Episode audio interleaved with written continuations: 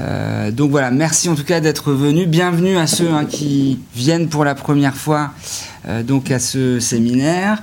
Euh, bienvenue aussi à ceux qui ont déjà assisté au séminaire de l'an dernier. Bonsoir. Bonsoir. voilà.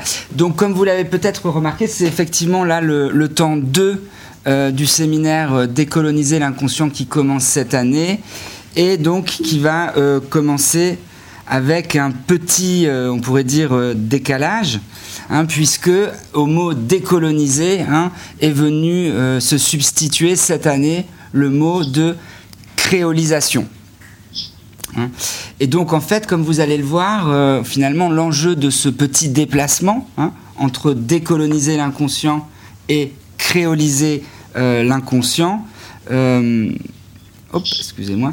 Donc, va être finalement de l'an dernier. Alors, pour ceux qui n'étaient pas là, il s'est essentiellement agi, au fond, de euh, proposer une critique des concepts fondamentaux de la psychanalyse, pour autant que ces concepts, au fond, réduisaient le spectre de la définition de l'inconscient et qu'ils le réduisaient notamment aux coordonnées du complexe d'Oedipe.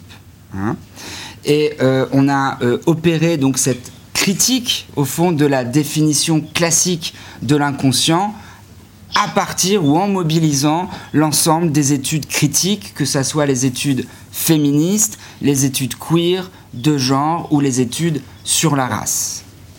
Euh, mais bonsoir. Mais donc cette année, en plus de cette dimension critique, au fond, ce que j'aimerais faire avec vous, c'est remobiliser une fois encore l'hypothèse de l'inconscient dans ce qu'elle a finalement de profondément subversif dès l'origine, au sens où elle décale, en un certain sens, l'idée qu'on se fait généralement du sujet et du sujet de la conscience, du sujet maître de ses moyens, euh, mais en même temps d'essayer de proposer une nouvelle définition de l'inconscient qui soit en accord finalement avec l'état du monde tel qu'il est aujourd'hui. Et l'état du monde tel qu'il est aujourd'hui, euh, vous l'avez remarqué, hein, il suffit d'allumer euh, la télé, d'écouter le journal. Au fond, c'est un monde qui est extrêmement euh, divisé, morcelé, en transition, en conflit.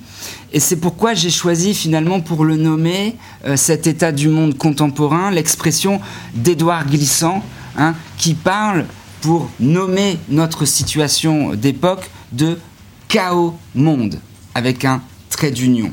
Hein.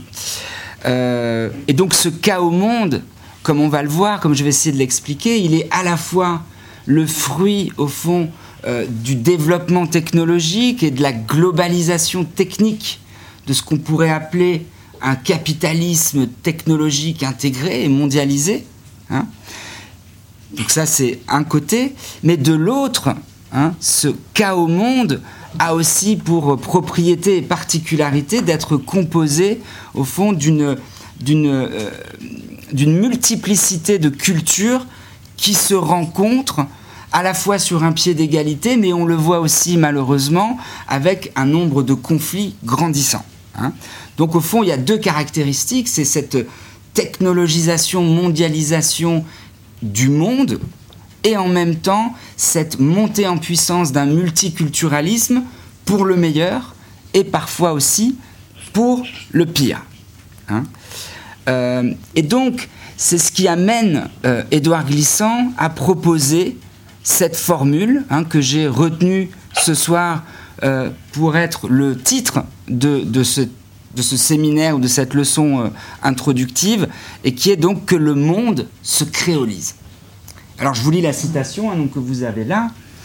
Il dit donc, Édouard Glissant, euh, donc dans une œuvre qui s'appelle Introduction à une poétique du divers, Édouard Glissant dit donc Le monde se créolise, c'est-à-dire que les cultures du monde mises en contact de manière foudroyante et absolument consciente aujourd'hui, les unes avec les autres, se changent en s'échangeant à travers des erreurs irrémissibles, des guerres sans pitié, mais aussi des avancées de conscience et d'espoir qui permettent de dire, sans qu'on soit utopiste, et il se corrige, ou plutôt en acceptant de l'être, que les humanités, au pluriel, hein, je souligne, que les humanités d'aujourd'hui abandonnent difficilement quelque chose à quoi elles s'obstinent depuis longtemps, à savoir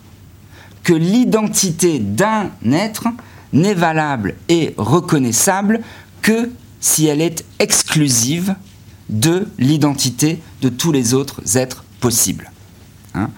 Donc vous avez là, au fond, euh, l'explication de glissant de ce que je viens d'énoncer, c'est-à-dire qu'il y a à la fois une rencontre d'une multiplicité de cultures qui peut se faire sur fond d'un échange qui permet à quelqu'un, au fond, de s'enrichir sans se perdre, mais qui aussi ressuscite le spectre, hein, on va le voir, d'une forme d'identitarisme ou de nationalisme, et qui donc euh, pense que cette rencontre est menaçante, hein, et où donc euh, est ressuscité le spectre d'une identité close. Euh, bonsoir. et donc, au fond, dans ce contexte de chaos monde, au fond, ce, que je vais m'efforcer de faire, et vous verrez avec plusieurs personnes, puisqu'il y aura plusieurs invités cette année, je crois que ce n'est pas seulement, au fond, euh, de penser euh, hein, et de faire face au dérèglement climatique et d'engager les changements absolument essentiels, économiques et sociaux, pour, pour pouvoir y faire face, mais c'est surtout de penser ce problème que nous propose Édouard Glissant, et qui est donc ce problème d'une coexistence des cultures qui nous engagerait à repenser le principe d'identité différemment, c'est-à-dire un principe d'identité qui n'engage pas un principe de fermeture et de clôture. Hein. et c'est pourquoi, comme vous le verrez, au fond, j'aimerais que de cette situation de chaos monde, on puisse aboutir à penser ce que ce sera un autre auteur, hein, euh, vous l'avez peut-être vu dans l'annonce du séminaire, qui sera euh, mobilisé cette année, euh, comme Félix Guattari, hein, qui a notamment travaillé avec Deleuze, l'a proposé. Donc, comment faire en sorte que ce chaos monde devienne une chaosmose hein, Que donc du chaos monde, on fasse un cosmos, mais un cosmos, au fond, fondé sur cette situation chaotique et non pas au fond, sur une idée préalable d'un tout, hein, qui euh, mettrait ensemble des parties selon une hiérarchie et un ordre immuable. Hein. Euh, et vous verrez que euh, pour penser ce chaos monde, Félix Guattari, au fond, et Deleuze, avec l'appui de Deleuze, va mettre en place ce qu'il a appelé une triple écologie, qui sera au fond l'écologie du mental, l'écologie du social et l'écologie de l'environnement, qui l'articulent entre elles, ces trois écologies, pour pouvoir penser au fond ce qu'on pourrait appeler la triple écologie chaosmique, hein. c'est-à-dire qu'est-ce qui pourrait faire tenir ensemble dans une forme d'écologie euh, à trois niveaux l'ensemble de la complexité de ce euh, chaos monde. Hein. Parce que, au fond, faire le pari de penser ces trois écologies, je dirais, à la fois sans qu'on soit utopiste ou en acceptant de l'être, plutôt, hein, en reprenant la formule d'Edouard Glissant, eh bien, ça nous permettrait, comme le, formule aussi Glissant, euh, de pratiquer ce qu'il appelle une nouvelle dimension spirituelle des humanités, hein, dimension, je crois, qui, si on ne la pratique pas, eh bien, nous n'arriverons jamais à transformer ce chaos monde en chaos osmose, mais nous continuerons à avoir, au fond, une multiplication à la fois des conflits et en même temps une détérioration, on dirait, technique ou industrialiste euh, du monde. Euh, alors, en ce sens, au fond, la question de fond que je voudrais commencer à aborder avec vous ce soir dans ce séminaire introductif et au fond une question qui va nous accompagner tout au long des sept séances de ce séminaire, ce sera au fond comment penser les conditions inconscientes d'une créolisation du chaos monde. Qu'est-ce que ça veut dire? Peut-être je peux rappeler ça brièvement pour ceux qui n'étaient pas là, mais euh, au fond, ce sera de dire que on ne peut penser l'inconscient qu'en partant des conditions contemporaines de la politique. Hein. C'était une des thèses sur lesquelles on avait abouti l'an dernier. Et pour ceux que ça intéresse, je vous engage donc à aller regarder la séance L'inconscient, c'est la politique. Hein. C'est-à-dire qu'on ne peut pas expliquer la politique contemporaine à partir d'une vieille conception de l'inconscient. Et vous verrez que je vais revenir sur ce point. Mais qu'au contraire, on doit être engagé à repenser l'inconscient en fonction des conditions politiques d'aujourd'hui. Et donc, notre question, je la répète, c'est quelles sont les conditions inconscientes et donc aussi le modèle métapsychologique d'inconscient qui pourrait nous permettre de penser les conditions d'une créolisation du chaos monde, donc les conditions d'une chaosmose. Hein. Euh, et donc les conditions qui nous permettraient d'abandonner le concept d'identité en tant qu'identité close qui menace à l'horizon de ce chaos monde. Hein. Pour nous permettre quoi? Donc pour nous permettre de penser encore une fois un processus de créolisation qui aboutira, et vous le verrez à la fin de cette séance que je vais commencer donc à introduire chez Édouard Glissant, à une poétique de la relation, donc pas, non pas un choc des civilisations, hein, mais une poétique de la relation, et qui aboutira aussi chez Deleuze et Guattari à une, ce qu'ils appellent une éthico-esthétique. C'est leur mot d'autopoïèse, ça veut dire quoi D'auto-création?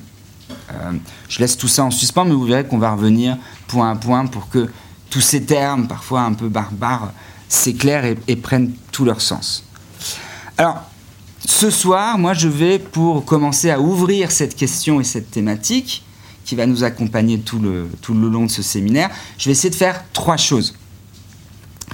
Dans un premier temps, au fond, qui permettra de faire le point euh, euh, sur euh, le chemin qu'on a parcouru l'an dernier. Donc, pour ceux qui n'étaient pas présents, ça va permettre aussi, au fond, de vous faire un résumé ou une synthèse, au fond, des acquis et des problèmes que j'aimerais garder pour cette année et comme, point de départ de nos réflexions.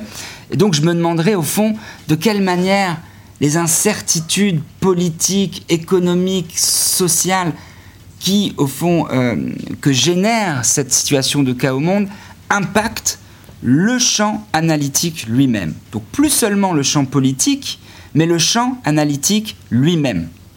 Et je me demanderai, au fond, dans quelle mesure ces changements qu'introduit le chaos monde, au fond, peut tantôt euh, euh, générer ou initier le changement de paradigme qui permettrait de penser un inconscient euh, en accord avec notre temps, ou dans quelle mesure, au contraire, ces changements qui se passe parfois d'une manière très rapide, provoque au contraire dans le champ analytique une, force, une, sorte de réaction défensive, voire contre-transférentielle, qui l'empêche par moment de se remettre au travail et de repenser au fond ces concepts psychanalytiques, mais qui au fond a plutôt tendance à vouloir juger des changements socio-économiques d'aujourd'hui à partir d'une conception de l'inconscient qui commence à dater un peu.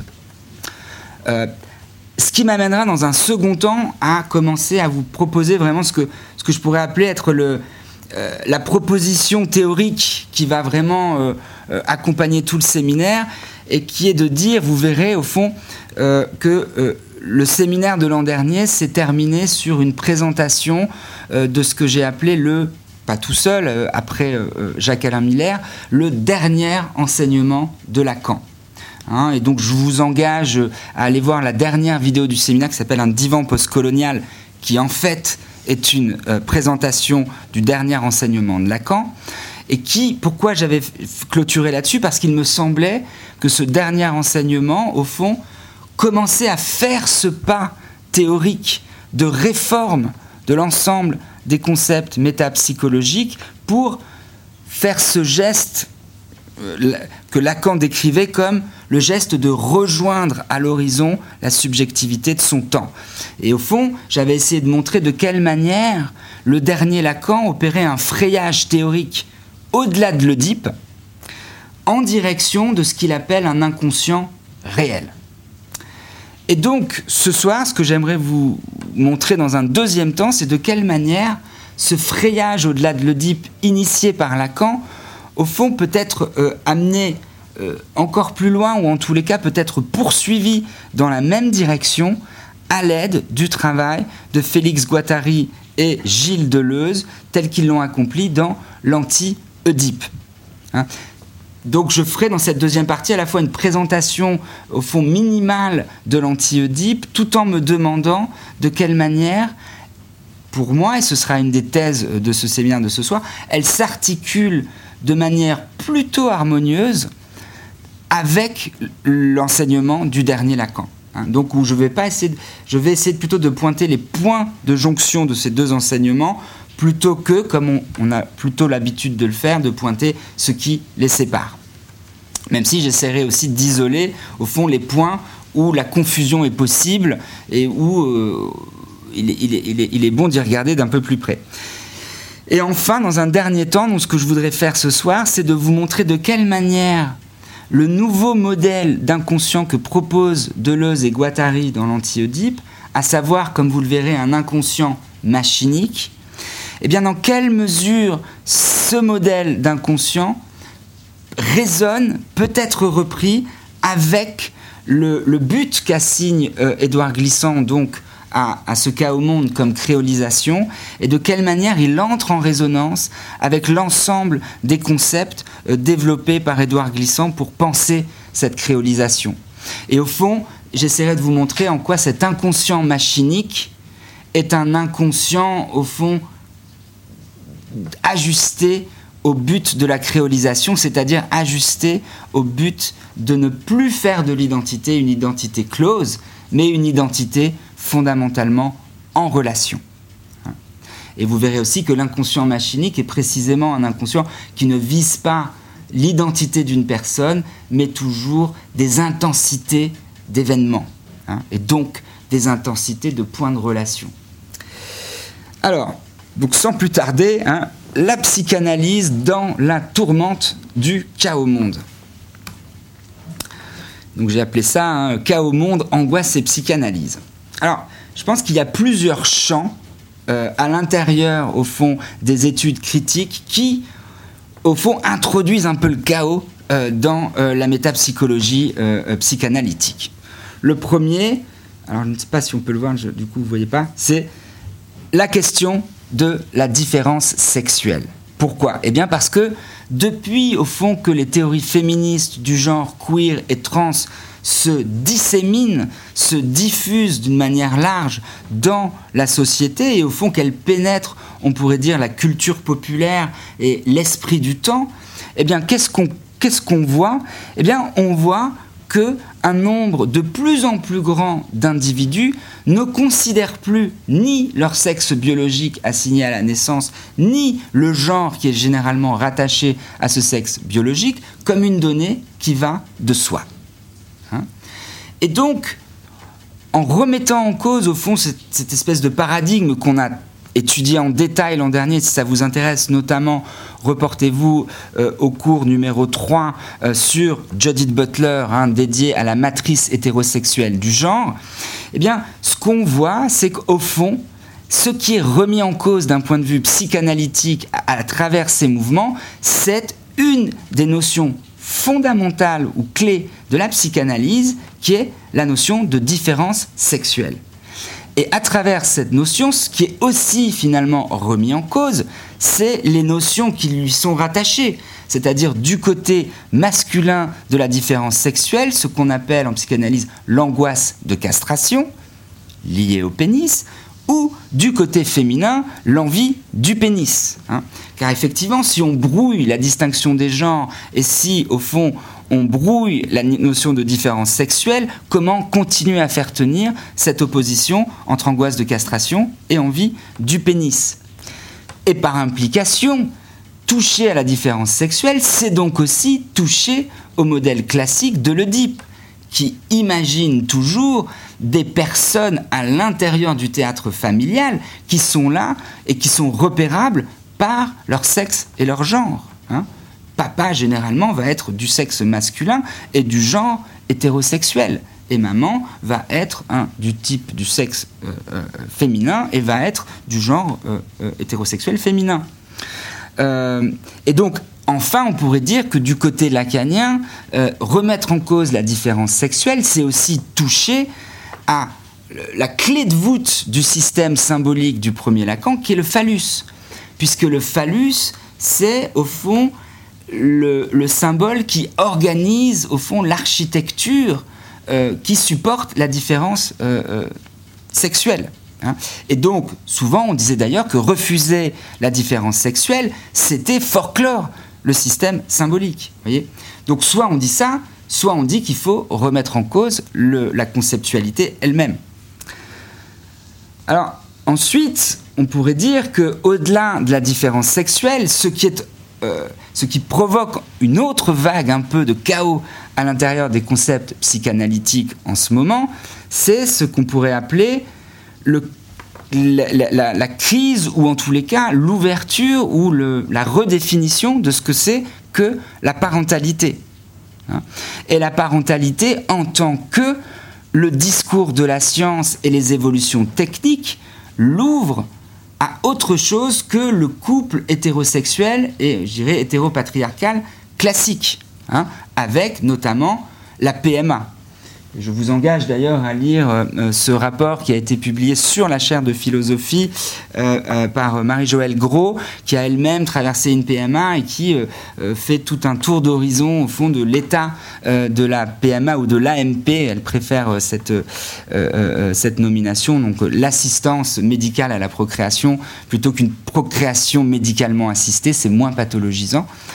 Euh, et donc surtout, donc on voit que notamment on dispose des outils pour que la parentalité s'ouvre au-delà du couple hétérosexuel et que enfin en France, avec énormément d'années de retard, je dirais plus de 15 ans de retard, la loi sur la bioéthique qui a ouvert l'usage de la PMA non seulement aux femmes seules mais aux couples lesbiens, a enfin été votée en juin dernier. Hein. On était d'ailleurs très content euh, de pouvoir publier, enfin Marie-Joëlle Gros était très contente de pouvoir publier ce rapport sur la PMA au moment où la loi sur la bioéthique était enfin votée. Et, j'espère aussi, pour ma part, que la GPA, donc la gestation pour autrui, sera aussi bientôt ouverte pour les couples gays euh, en France. Alors, d'un point de vue psychanalytique, si au fond on accepte hein, cette possibilité d'ouverture de la parentalité, qu'est-ce qui se passe? Eh bien, il se passe que ça vient aussi perturber euh, d'autres concepts fondamentaux de la psychanalyse, comme ceux, par exemple, chez Freud, de ce qu'il appelait l'imago euh, paternel. Donc, qu'est-ce qu'un père euh, dans un couple lesbien? Ou l'imago maternel, qu'est-ce qu'une mère dans un couple gay? Hein. Ou alors, ça vient perturber l'idée de nom du père. Qu'est-ce que le nom du père dans un couple lesbien? Très bien, l'inscription à travers un nom de famille d'un enfant dans la lignée d'un désir. Mais toutes ces questions doivent être posées de la même manière. Qu'est-ce que le désir de la mère dans des couples, soit pour une femme seule ou pour euh, des couples euh, gays? Euh, et donc on voit bien en fait que introduire un autre type de parentalité fait vaciller un certain nombre de concepts. Et je ne dis pas qu'ils sont caduques, mais je dis qu'en tous les cas, ils réclament d'être un petit peu modifiés ou repensés. Hein.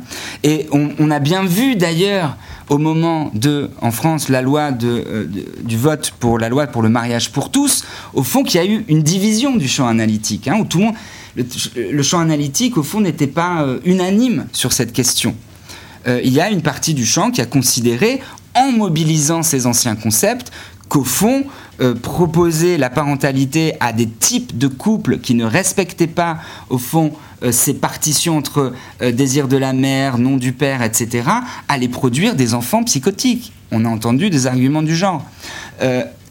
Heureusement, encore une fois, c'est pas tout le champ analytique qui a réagi comme ça. Et bien entendu, je me range du côté euh, du champ analytique qui a soutenu le mariage pour tous. Euh, et donc, ce séminaire, hein, euh, effectivement, se, se range du côté de ces psychanalystes-là. Alors, le CF a soutenu le mariage pour tous, mais je pense à des gens comme Tammy Ayouch, comme Fabrice Bourlaise, comme Florent Gabaron-Garcia, comme, et, bien d'autres. Hein. Donc, donc, effectivement, je veux pas non plus dresser un, tableau trop noir, mais simplement pointer les endroits où de crispation, au fond, euh, du champ euh, analytique en fonction des évolutions sociales. Alors, il y a encore une autre évolution sociale qui met le monde analytique en émoi en ce moment, c'est la question, entre guillemets, hein, la question trans. Hein. et notamment euh, la question trans telle que euh, Paul Preciado a pu interpeller euh, le monde analytique sur, cette question. je me suis permis d'ailleurs ce soir de, de, mettre la couverture du tout dernier Paul Preciado qui est sorti aujourd'hui, donc euh, voilà, c'est. Hein. Et puis je trouve qu'au fond, euh, Dysphoria Mundi, qu'est-ce que ça dit sinon une forme de chaos au monde hein. euh, Et une forme de chaos au monde, si, si tant est qu'au fond on lise le chaos émergent sur fond d'un ordre. Hein, donc ce qui dévie à cet ordre est dysphorique. Euh, donc ce qui est très intéressant, c'est qu'effectivement, là encore, la question trans, ou en tous les cas, ce qu'il faudrait beaucoup plutôt dire, c'est qu'au fond, l'émergence des discours, parce que c'est tout un champ d'études, hein, sur la transsexualité et la transidentité, au fond, remettent en cause quoi? Ils remettent en cause la notion de corps biologique sexué, qui au fond constituait la base de l'attribution du genre. Hein. Euh, et que donc par l'usage d'un certain nombre d'hormones, maintenant il est euh, ouvert à tous la possibilité de, au fond, euh, ne pas euh, accepter le corps biologique tel qu'il lui a été donné, et ensuite, du coup, de s'identifier aussi au genre qu'il souhaite. Hein. Et là encore, en fait, on a vu le champ analytique se diviser en deux, hein, entre, au fond, une approche de cette question qui, au fond, l'a lu selon le prisme d'une ancienne conceptualisation, qui avait donc tendance à dire que, euh, au fond, vouloir euh, régler euh, la question de son être sexué et de genre dans le réel du corps à l'aide du discours de la science, c'était, au fond, faire l'impasse sur la structure symbolique et donc forclore cette dimension. Et donc, on avait tendance à lire le phénomène trans comme un phénomène psychotique ou alors comme un phénomène euh, hystérique dans lequel, au fond, le corps comme présence était euh, nié. Euh, donc là encore, le, les discours trans font poser à la psychanalyse des questions, et notamment une question de fond, qui est celle de la différence entre névrose et psychose. Hein. Et vous verrez que, bien entendu, cette distinction est une de celles que Deleuze et Guattari, au fond, mettent en question euh, de la façon la plus radicale. Hein. Pourquoi? Parce que à partir du moment en fait où on fait vaciller l'idée d'ordre symbolique, en la réinscrivant dans un processus historique, il devient plus compliqué de délimiter d'une manière très claire ce qui est de l'ordre de la névrose qui aurait, au fond, accepté euh, l'empreinte d'un système symbolique donné et une situation psychotique qui l'aurait fort close. Euh, et enfin, dernier point, euh, dernier point, c'est au fond le trouble qu'introduisent dans le champ analytique l'émergence en France des études critiques sur la race et l'introduction dans le champ universitaire de ce qu'on appelait les études postcoloniales ou décoloniales. Hein. Et vous vous souvenez peut-être qu'il y a deux ans à peine, il y a eu un échange très vif de tribunes dans la presse entre des euh, psychanalystes pour savoir si ces études relevaient d'une idéologie woke importée des États-Unis et qui viendrait mettre en péril, au fond, l'idéal universaliste républicain, voire même l'idéal de neutralité axiologique du discours universitaire, hein. ou alors des psychanalystes qui ont dit qu'au fond, l'introduction de ce discours était une chance hein, pour le milieu psychanalytique, au fond, de repenser son rapport à la politique et euh, à la notion de race, euh, c'est-à-dire, au fond, à la possibilité de pouvoir ou non universaliser les conditions du complexe d'Oedipe. Hein. et je dirais même plus que, au fond, euh, il aurait euh, plus parce que donc le côté qui a euh, critiqué euh, cette introduction des études critiques sur la race en France l'a fait en s'emparant d'une formule de Freud, hein, le narcissisme des petites différences, où au fond ces études ne feraient que raviver hein, raviver les querelles entre communautés, là où l'universalisme républicain les apaiserait dans un englobement. Hein. Euh, alors que je pense qu'elles ne ravivent pas du tout ces, communautarismes, mais elles essayent de penser une coexistence de cultures qui ne soit pas, euh, euh, je dirais, tout de suite absorbée par une culture dominante. Hein. et je, présentais ici le fameux texte d'Octave Manoni sur le déni ou le démenti, hein, qui dit Je sais bien, mais quand même, où, euh, au fond, euh, non seulement je pense que euh, les psychanalystes qui ont mal vécu l'introduction des études critiques sur la race devraient retourner à une lecture saine d'Octave Manoni, mais devraient se demander aussi s'ils ne sont pas en train d'adopter une attitude de déni classique en disant je sais bien que le monde change, je sais bien que la France est devenue multiculturaliste, mais quand même, hein, on va quand même conserver l'universalisme républicain et on va quand même conserver les concepts fondamentaux de la psychanalyse qu'on a passé tant de temps à apprendre et maîtriser. Euh, alors, pour terminer rapidement cette première partie, donc c'est l'incertitude qui monte et l'angoisse du psychanalyste. Euh, parce qu'au fond, je pense qu'en fait, l'ensemble de ces euh, euh, phénomènes sociaux, de cas au monde, au fond, ouvre une alternative, comme je le disais depuis le début, au champ analytique. Hein. À la fois une alternative, effectivement, que je ne souhaite pas, qui est celle d'un replay, d'un retrait corporatiste et au fond contre-transférentiel qui se met à produire une critique de ces changements sociaux au nom d'une vision, au fond, euh, dépassée, à mon sens, de l'inconscient, ou alors on en fait une occasion, au fond, de revenir aux fondamentaux et de euh, réélaborer autrement euh, cet inconscient. Hein. et je crois qu'en fait, ce qu'il y a d'essentiel à voir ici, et c'est pour ça que j'ai mis le, le livre ici de Bachelard, La formation de l'esprit scientifique, c'est que il faut bien prendre garde dans cette situation dans laquelle on est de ne pas s'accrocher trop fort à certains savoirs établis, car ces savoirs pourraient devenir très rapidement ce que euh, Bachelard appelle un obstacle épistémologique. Hein. C'est-à-dire qu'au fond, qu'au nom du savoir, euh, on ne peut plus en acquérir de nouveau. Hein. Et c'était d'ailleurs exactement ce qu'avait dit euh, le docteur Jacques Lacan, ici même dans ses murs, à Sainte-Anne, hein, au moment où il avait prononcé euh, donc sa célèbre conférence Je parle au mur. Hein, euh, quand il s'était donc adressé aux médecins psychiatres de Sainte-Anne et qu'il leur avait dit, il y a donc près de 50 ans déjà, il leur avait dit, je le cite, L'ignorance est lié au savoir, c'est une façon d'établir le savoir, d'en faire un savoir établi. Hein Donc, savoir établi qui, au fond, empêche l'acquisition de nouvelles connaissances. Au fond, plus je sais, plus je suis certain de mon savoir, et moins je peux apprendre de l'expérience. Hein Donc là, ici, j'inviterai plutôt, euh, pendant ce séminaire, à faire un retour à Nicolas de Cuse, c'est-à-dire à la docte ignorance. Hein. C'est pas la bêtise dont il faut faire l'apologie, mais de la docte ignorance, c'est-à-dire la capacité de ne pas faire de son savoir un obstacle à apprendre du monde. Voyez?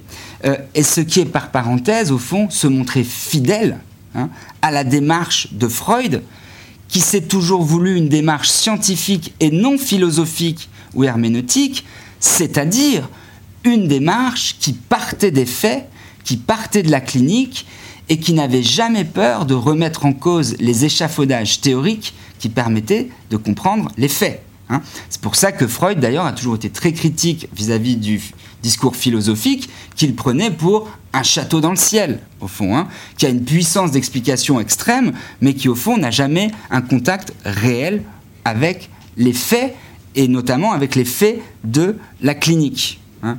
Donc au fond, on pourrait dire que c'est par fidélité aux gestes scientifiques de Freud qu'il faut être prêt à remettre en cause un certain nombre de concepts fondamentaux de la psychanalyse. Euh, donc, et là vous voyez aussi en partie pourquoi sur cette photo, au fond, euh, je vais maintenant euh, fonder au fond ce nouveau, cette nouvelle phase du séminaire, donc plus constructive, qui a pour visée donc de, penser ce nouvel inconscient à partir de la figure au fond de Guattari et d'Édouard Glissant, pour la simple et bonne raison qu'ils étaient très amis. et que Glissant a revendiqué une certaine influence de Guattari sur sa pensée, et que, et que ils auraient voulu écrire un livre ensemble euh, et qu'ils n'ont pas pu faire puisque, comme vous le savez, euh, le, Félix Guattari est mort relativement jeune d'une mort un peu prématurée et donc qui a privé euh, ces deux penseurs de la possibilité de, mener à bien ce livre. Donc imaginons que en partie ce séminaire tente maladroitement sûrement d'accomplir ce vœu. et avant donc de me lancer dans la deuxième partie, hein, qui va donc consister à vous présenter de manière minimale, parce qu'on va y revenir pendant tout euh, le séminaire, mais donc la structure de base de la reconceptualisation de l'inconscient par Deleuze et Guattari, je me permets juste de dire qu'au fond, par, euh, souci de créolisation, euh, l'ensemble des cours qui vont suivre dans ce séminaire ne seront pas seulement assurés par moi-même, mais qu'il y aura toujours à minima un ou deux intervenants qui m'accompagneront. Euh, donc surtout des, intervenants spécialistes de euh, Deleuze et Guattari, et vous verrez donc notamment lors du prochain cours euh, deux personnes qui viennent de soutenir une thèse sur euh, Deleuze et Guattari sous la direction de Guillaume Sibertin Blanc. et qui nous parleront aussi, qui approfondiront les questions que je vais commencer à ouvrir ce soir. Mais donc l'ensemble des intervenants sera posté sur le site de la chaire, avec notamment aussi des spécialistes de la pensée de Glissant. Et vous verrez aussi, j'en profite pour vous le dire, qu'à partir de mars, ce séminaire Créoliser l'inconscient sera accompagné d'un mini-séminaire euh, dédié au grand texte de la schizoanalyse. Donc le schizoanalyse qui est euh, ce que propose comme alternative à la psychanalyse classique Deleuze et Guattari. Et donc là, ces mini-séminaires seront chacun animés par des euh, spécialistes donc de la pensée de Guattari et euh, de Deleuze. Et donc notamment, le premier séminaire sera animé par Florent Gabaron-Garcia, je recommande à tous la lecture de l'ouvrage L'héritage politique de la psychanalyse.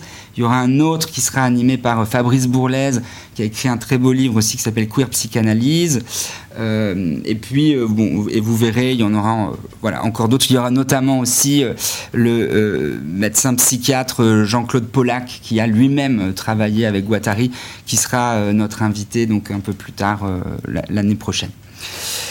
Mais donc, j'en viens à la deuxième partie, qui est donc de s'efforcer de repenser l'inconscient au-delà de l'Oedipe, et donc avec euh, Deleuze et Guattari, et aussi en faisant un effort pour comprendre de quelle manière leur nouvelle élaboration de l'inconscient s'accorde ou s'articule avec le frayage initié, comme je vous le disais avant, par le dernier Lacan. Euh, alors, donc, première partie sur l'inconscient machinique. Hein, qui est au fond, euh, et surtout sur les machines désirantes, qui est au fond le, la notion de base qui articule l'ensemble des pensées déployées dans l'anti-Oedipe, euh, qui est un livre massif, hein, et donc dont je vais commencer simplement à vous donner les, premières articulations. Et donc pour cela, je vais commencer par la notion de machine, hein, dans l'expression machine désirante. Commençons par demander qu'est-ce qu'une machine Parce que la notion de machine, comme j'aimerais vous le montrer, n'est pas euh, réductible, c'est la première confusion possible, avec la notion, au fond, classique d'outil. Donc attention, une machine désirante, ça n'est pas un outil qui désire. Pourquoi? Eh bien parce que euh, Deleuze et Guattari définissent la machine comme euh, ce qu'ils appellent un processus de production. Et donc pour eux, une machine, c'est d'abord quelque chose qui s'inscrit dans la nature en tant que processus de production. C'est pour ça que je vous ai mis ce petit schéma circulaire qui fonctionne un peu comme une petite machine, mais qui au fond vous décrit le cycle de la fabrication, on pourrait dire machinique ou désirante de l'eau. Où vous voyez qu'à l'intérieur de la nature, au fond, la particularité de la machine naturelle de processus de production, c'est au fond qu'elle euh, qu'elle fonctionne ou elle ne sépare pas, au fond, la matière première de ce qui est produit. Vous avez au fond un cycle qui se met en place où, au fond, ce qui est produit sera lui-même consommé, et ce qui est consommé sera excrété sous forme de déchets, et le déchet sera ensuite recyclé comme matière première, qui va de nouveau être transformé par une autre machine. On pourrait dire que le nuage est une petite machine, qui lui-même va ensuite donner de l'eau, qui va donner une autre machine du petit arbre, le petit arbre va sécréter, etc., etc. Donc vous avez comme ça une articulation de euh, machines qui s'auto-connectent et qui s'auto-alimentent les unes les autres dans un processus de consommation et de création infinie. Hein. Euh, et, c'est notamment aussi un des cycles que décrit euh, Georges Bataille et, Deleuze et Guattari font référence dans son ouvrage La notion de dépense et aussi la part maudite. Hein. donc essayez de, garder ça en tête, que la machine, c'est d'abord quelque chose qui appartient à la nature et qui produit et en même temps se consomme lui-même. Hein. Euh, et donc, ce qu'il y a de très important là-dedans, c'est qu'au fond, si on définit les machines désirantes comme des machines d'abord qui appartiennent à la nature et qui s'inscrivent dans un cycle, qu'est-ce qu'on fait? Eh bien, on commence par dire finalement que l'inconscient, il n'est pas comme pensait le premier Lacan, il n'est pas structuré comme un langage, c'est-à-dire il n'est pas atemporel et de l'ordre d'une structure symbolique. Il est inscrit dans un processus naturel d'évolution qui s'auto-consume ou qui s'auto-alimente. Hein. Ce qui, par parenthèse, au fond, euh, pour ceux qui connaissent, mais sinon je vous renvoie encore une fois au dernier séminaire de décoloniser l'inconscient, rapproche cette notion, au fond, de machine euh, ou de structure machinique inscrite dans une histoire qui s'autoconsume à la définition que le dernier Lacan donne de la langue et de la lettre par opposition au signifiant, hein. c'est-à-dire quelque chose qui est érodé, qui est raviné par le temps. Hein. Donc c'est une structure soumise aux aléas du temps, à l'érosion du temps. Hein et on verra aussi à l'érosion d'une certaine forme de, jouissance qui les détraque, ces machines. Hein, donc on sort immédiatement d'une forme d'idéalisme ou d'abstraction de la structure. Euh, et c'est d'autant plus important qu'au fond, euh, euh faut pas oublier que Deleuze et Guattari ont aussi une vision profondément matérialiste de cet inconscient, au sens où ils, ils réinscrivent aussi, euh, au fond, les machines, alors les machines, on dirait naturelles, mais aussi les machines industrielles dans une temporalité hein, qu'ils appellent un phylum machinique. C'est-à-dire que même les machines industrielles s'inscrivent dans une temporalité et une histoire de production et de consommation, hein, euh, et qui inclut au fond la casse. Hein, on voit très bien aussi que toutes nos machines, tous nos gadgets s'accumulent dans des poubelles et qu'on peut aussi récupérer certaines parties euh, des machines cassées pour en reconstruire d'autres, etc. Hein, euh, et ce qui, troisième point intéressant sur ces machines, au fond, euh, empêche de maintenir la distinction classique entre nature et culture. Hein. C'est pour ça que je vous ai mis là le, célèbre livre de l'anthropologue Philippe Descola, Par de la nature et culture, puisqu'au fond, avec cette définition de la machine comme produisant euh, et, et s'auto-consumant, on a un brouillage fondamental hein, entre ce qui est de l'ordre de la culture et ce qui est de l'ordre de la nature, puisqu'au fond, tout est machine qui s'auto-consume et euh, qui se régénère, euh, on pourrait dire, à mesure qu'elle se, qu'elle se produit, qu'elle se consume et qu'elle s'autoproduit, etc. et enfin, dernier point,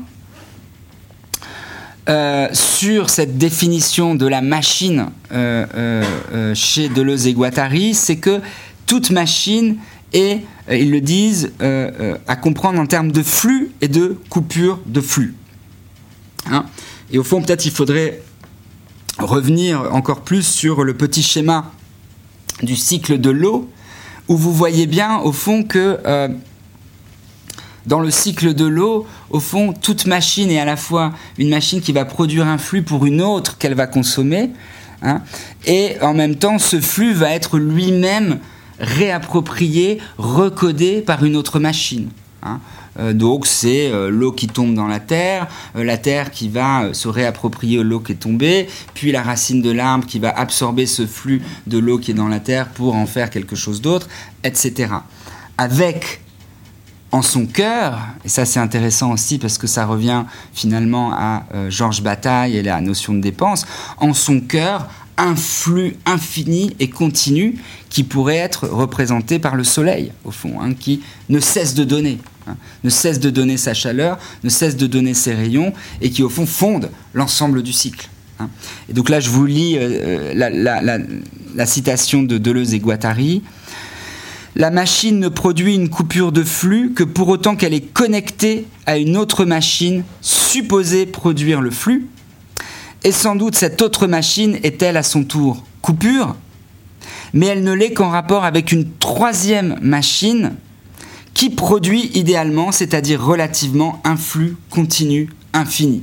C'est pour ça que je vous donnais l'image, au fond, du Soleil. Là, c'est un moteur qu'il va falloir euh, brancher à côté, mais vous comprenez bien que chaque partie du moteur est alimentée par le premier flux, etc., etc., qui vient agiter des petits pistons, etc., etc.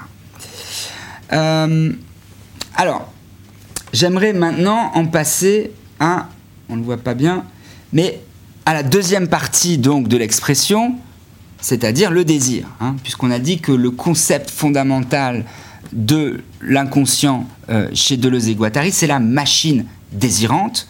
Donc vous avez maintenant une petite idée de ce que c'est que la machine. Et donc maintenant, essayons de comprendre ce que c'est que le désir.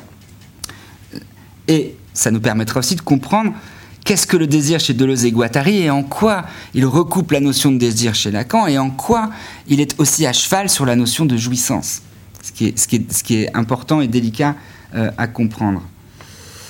Ah, excusez-moi. Euh, alors, ce qui définit de manière basale le désir chez Deleuze et Guattari, c'est ce qu'ils appellent une synthèse connective. par synthèse connective, ils entendent l'idée d'un et, et puis, et puis, et puis, et puis.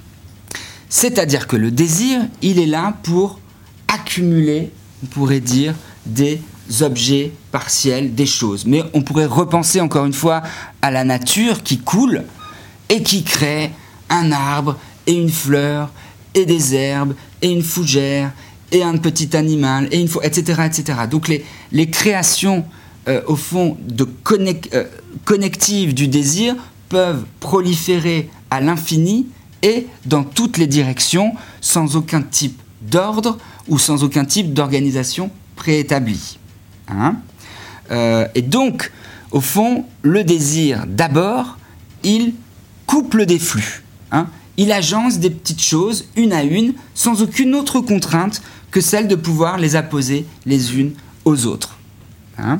et c'est pourquoi c'est Deleuze et Guattari eux-mêmes qui font référence euh, au fameux livre de Lévi-Strauss, La pensée sauvage, et qui disent qu'au fond, la définition, encore une fois, minimale du désir comme synthèse connective peut trouver une illustration très simple dans la définition que Lévi-Strauss donne du bricolage.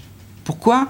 Bien parce que dans le bricolage, selon Lévi-Strauss, au fond, il n'y a jamais euh, à la base du bricolage un outil ou un, on va dire une composante qui a été designée pour un usage spécifique, mais il y a la capacité de recycler des fragments d'objets cassés pour les réagencer dans quelque chose de nouveau, mais qui toujours se fait d'une manière très concrète, euh, très pragmatique et sans présupposer, comme la science de l'ingénieur, au fond, un design, un plan, ou ensuite, au fond, une manufacturation des pièces d'origine. Hein. Tout est emprunté à ce qui existe déjà et tout est assemblé au fond selon un peu les fantaisies de l'imagination ou du bricoleur. Hein. Donc imaginez que ce, désir travaille comme ce bricoleur de Lévi-Strauss. Euh, alors, maintenant, un point important chez Deleuze et Guattari, c'est au fond le rapport de ces synthèses connectives hein, qui peuvent produire n'importe quelle petite machine désirante à ce qu'ils appellent le corps sans organes. Hein, et le corps sans organes, vous le savez certainement, c'est une expression qui a été inventée par Antonin Artaud, le poète, hein, euh, et qui, au fond aussi, décrit, d'un certain point de vue, l'état de son corps morcelé hein, et de son corps en état, euh, on va dire, de morcellement schizophrénique. Euh, corps d'ailleurs que Deleuze et Guattari euh, réécrivent CSO avec donc des abréviations, je dirais un petit peu pour, pour imiter la manière dont Freud réécrit le terme inconscient dans sa deuxième topique, avec simplement les lettres ICS, en un geste, au fond, euh, d'abstraction, hein, pour dire qu'au fond, on ne le rapporte pas seulement au cas Artaud, mais on en fait un concept. Hein. Et ce concept, qu'est-ce que c'est exactement? Eh bien, c'est de dire qu'au départ, le corps sans organes, c'est un corps, au fond, sans image, donc un corps improductif, un corps sans utilité, un corps neutre, un corps intact, un corps au fond sur lequel on n'a pas encore branché de petites machines désirantes. Hein euh, alors, pardon. Alors pourquoi c'est important? Parce que ils vont me dire que dans la relation au fond des êtres, des, des corps sans organes aux machines désirantes qui peuvent aller à l'infini dans leur prolifération, il peut y avoir au départ et je vais approfondir la, raison, mais une relation persécutante. C'est pour ça qu'ils disent que en fait, les machines désirantes peuvent devenir persécutantes pour le corps sans organes. Et à quel moment elles le deviennent persécutantes? Eh bien, elles le deviennent à partir du moment où, au fond, elles agressent le fonctionnement de ce corps sans organes, elle lui assigne une fonction, elle lui assigne une place, elle lui assigne une limite, elle lui assigne un découpage qui ne lui convient pas. Hein, et que le corps sans organes donc, voit comme une intrusion, comme une forme de colonialisme fait sur ce corps. Hein. Euh, c'est pour ça qu'ils écrivent Entre les machines désirantes et le corps sans organes s'élève un conflit apparent. Chaque connexion de machine, chaque production de machine, chaque bruit de machine est devenu insupportable au corps sans organes. Euh, alors, je pense que pour bien comprendre cette idée et au fond introduire ensuite l'articulation qu'ils vont faire entre ce corps sans organes et la schizophrénie, non pas comme euh, entité nosographique ou maladie mentale, mais comme ce qu'ils vont appeler un processus hein, de déterritorialisation, ou en tous les cas un processus euh, de devenir, euh, il faut revenir, faire une toute petite parenthèse, sur le président Schreiber, qui est le grand cas euh, de psychose paranoïaque qu'a étudié Freud, qui ouvre d'ailleurs l'anti-Oedipe, et qui lui-même a un corps hein, où il, on pourrait dire qu'il cumule les problèmes avec son corps.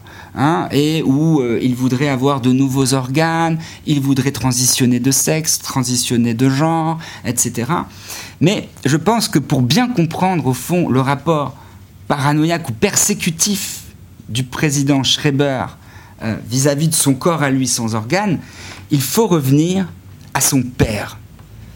Euh, parce que ce que vous avez sous les yeux, parce que son père, au président Schreiber, était un grand scientifique avec une immense renommée, et qui, au fond, était un peu comme un savant fou, qui, à l'époque, donc a inventé, c'est un de ses livres que je vous ai mis là, la gymnastique de chambre, médicale et hygiénique, et donc qui a inventé à la fois des gestes à faire chez soi pour dompter le corps sans organes et le rendre docile aux attentes de la société, et qui ensuite, pire que ça, mais regardez, l'ensemble de ce que vous voyez là, c'est des inventions du père du président Schreiber pour éduquer les petits Allemands. Pour leur apprendre, par exemple, en bas à droite, à bien se tenir à table, il avait inventé un bâton. Et, voilà, ça vous tenait le crâne et ça vous forçait à vous tenir droit comme ça. Ou alors, des petites machines anti-masturbatoires où en fait on vous attachait, en fait on vous faisait une contention grosso modo, hein. on vous attachait au lit pour euh, être certain que vous n'alliez pas avoir des gestes inappropriés, ou d'autres le casque pour redresser la tête. Donc en fait, il a inventé tout un tas de machines qui, excusez-moi, mais sont profondément persécutantes. Et donc, si effectivement le pauvre fils Schreiber a dû grandir avec, en plus, on imagine peut-être euh, qu'au fond lui-même, il était peut-être gay, et que donc il a grandi avec un père qui avait un idéal de virilité et en même temps des attentes de bienséance à table, bah, effectivement, euh, il a grandi et il est devenu, euh, il, a, décompensé de manière paranoïaque. Donc là, je vous le mets. À gauche, c'est le père Schreiber. À droite, au milieu, c'est donc les mémoires d'un névropathe du président Schreiber, fils, hein, c'est-à-dire au fond l'effort d'écriture qu'il a fait pour inventer chez Lacan, on appelle ça une métaphore délirante pour essayer de, redonner un peu de sens à sa vie. Euh, sa vie qui était complètement euh, en miettes. Et, là, au fond, on pourrait dire que la gravure est une forme de corps sans organes, ou enfin un corps qui se délite du côté euh, de Schreiber. Et puis là, bah, pour, c'est un peu marrant, mais enfin, c'est donc Freud hein, qui et c'est la photo n'est pas anodine, hein, qui a en analyse non pas le président Schreiber lui-même, mais son livre, hein, puisque, comme vous le savez, pour Freud, les psychotiques ou les paranoïaques ne relevaient pas du domaine de la psychanalyse, mais de la psychiatrie. Hein. Là où précisément euh, Deleuze et Guattari, et notamment Guattari à la clinique de la Borde, a tenté d'ouvrir la psychanalyse euh, à l'accueil euh, des, des, psychotiques. Hein. Et donc ça fait partie, entre autres, du contentieux un peu hein, de Guattari et de Deleuze envers par moment envers Freud. Et de la manière dont Freud finalement considère, et qu'il y a une articulation très forte là, au fond, que seuls les névrosés peuvent être euh, analysés, parce que seuls les névrosés ont accepté finalement le complexe d'Oedipe, et que donc on peut produire des interprétations en accord avec ce cadre théorique-là, alors que euh, les psychotiques qui l'ont fort clos restent imperméables et au transfert freudien, je dirais, euh, qui anticipe euh, un, accueil du complexe d'Oedipe euh, et donc qui reste imperméable aussi à ces interprétations. Euh, et pour terminer là-dessus, sur cet homme, enfin sur ces machines désirantes et au fond le caractère euh, persécutif qu'elles peuvent avoir, euh, c'est important de rappeler au fond que euh, ce concept aussi de, machine désirante, Deleuze et Guattari l'ont tiré du, donc d'un cas très célèbre que rapporte Bruno Bettelheim dans donc son livre un majeur La forteresse vide sur le petit Joey. Hein.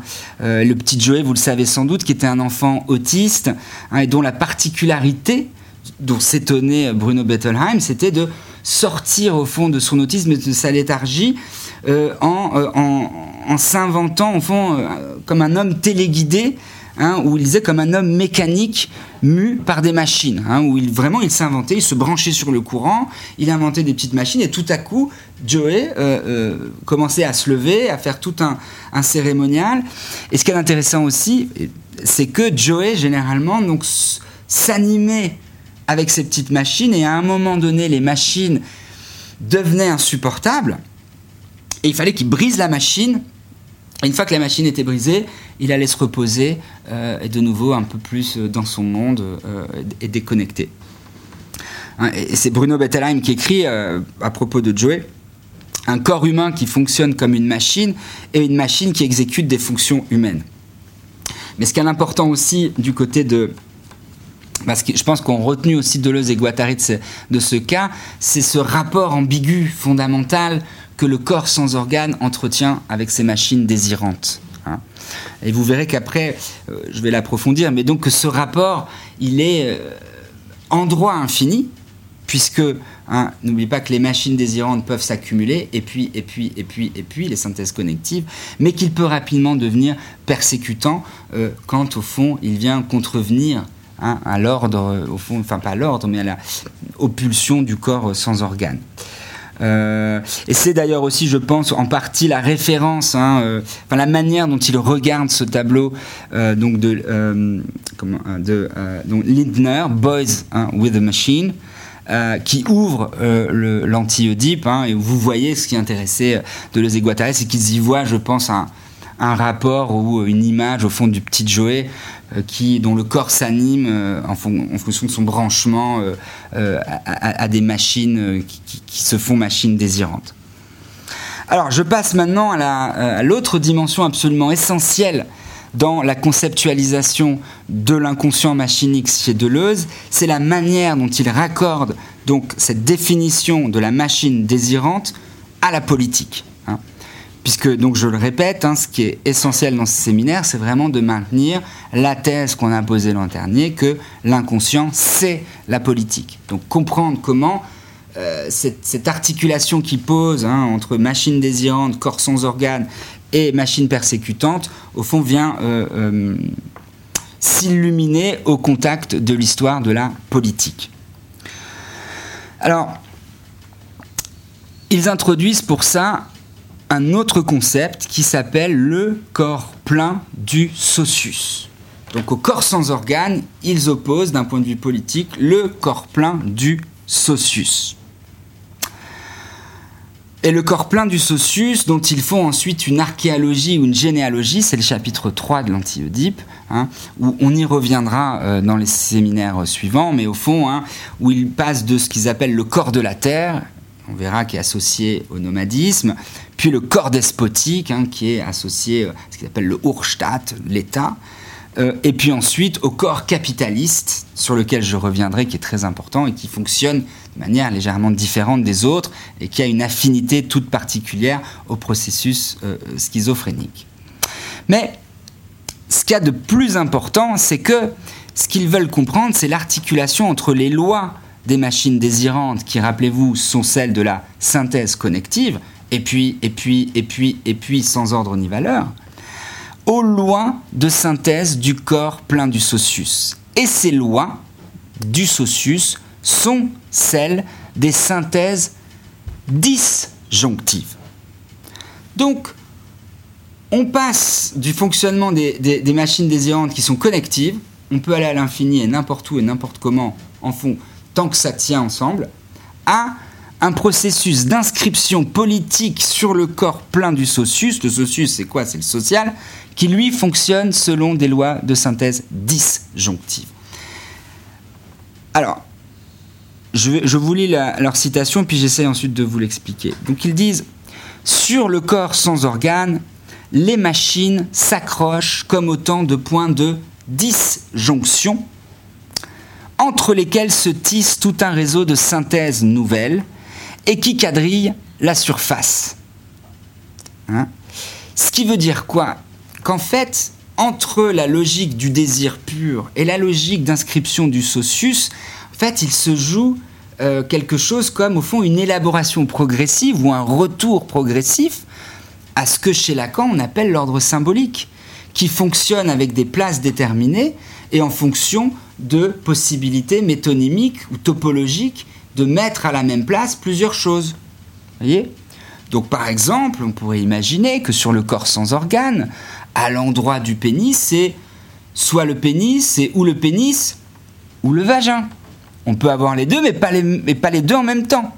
Hein, c'est pas, euh, c'est pas et le pénis et le vagin. C'est au même endroit, on a ou bien ou bien. Hein? Euh, et vous, vous commencez à comprendre par là de quelle manière en fait un ordre émerge à partir de ces lois disjonctives d'inscription dans le social. Hein.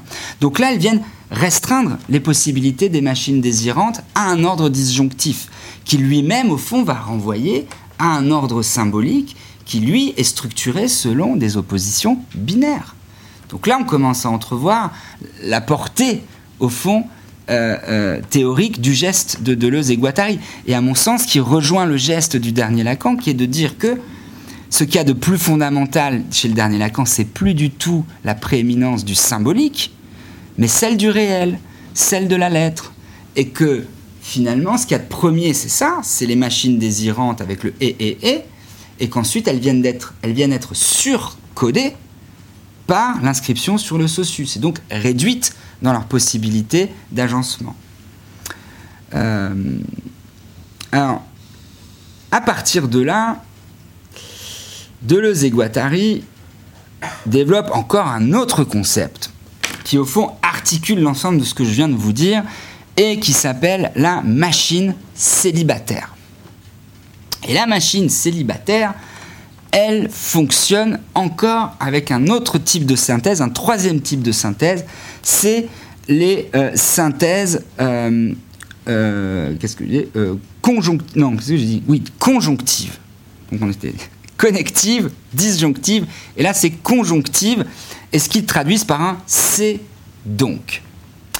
Alors, qu'est-ce que c'est que ces machines célibataires? Bien, ils disent un point important, c'est que euh, la machine célibataire, au fond, s'élève ou s'érige sur le fond d'un corps sans organes qui avait vécu ces machines préalables comme persécutantes. Au fond, une machine célibataire, c'est une machine qui arrive à faire des machines persécutantes qui étaient venues structurer son corps sans organes, au fond des machines d'auto-jouissance et encore une fois pour faire le parallèle avec le dernier Lacan, au fond, des machines de l'un tout seul, on pourrait dire. Hein.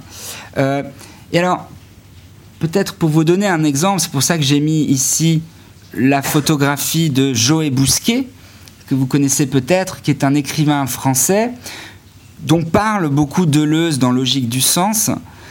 Pourquoi? Eh bien parce que euh, Bousquet, euh, pendant la Première Guerre mondiale, a été euh, euh, rendu paraplégique euh, à cause d'un obus. Donc on pourrait dire là, il y a eu vraiment une machine extrêmement persécutante qui est venue détruire une partie de son corps.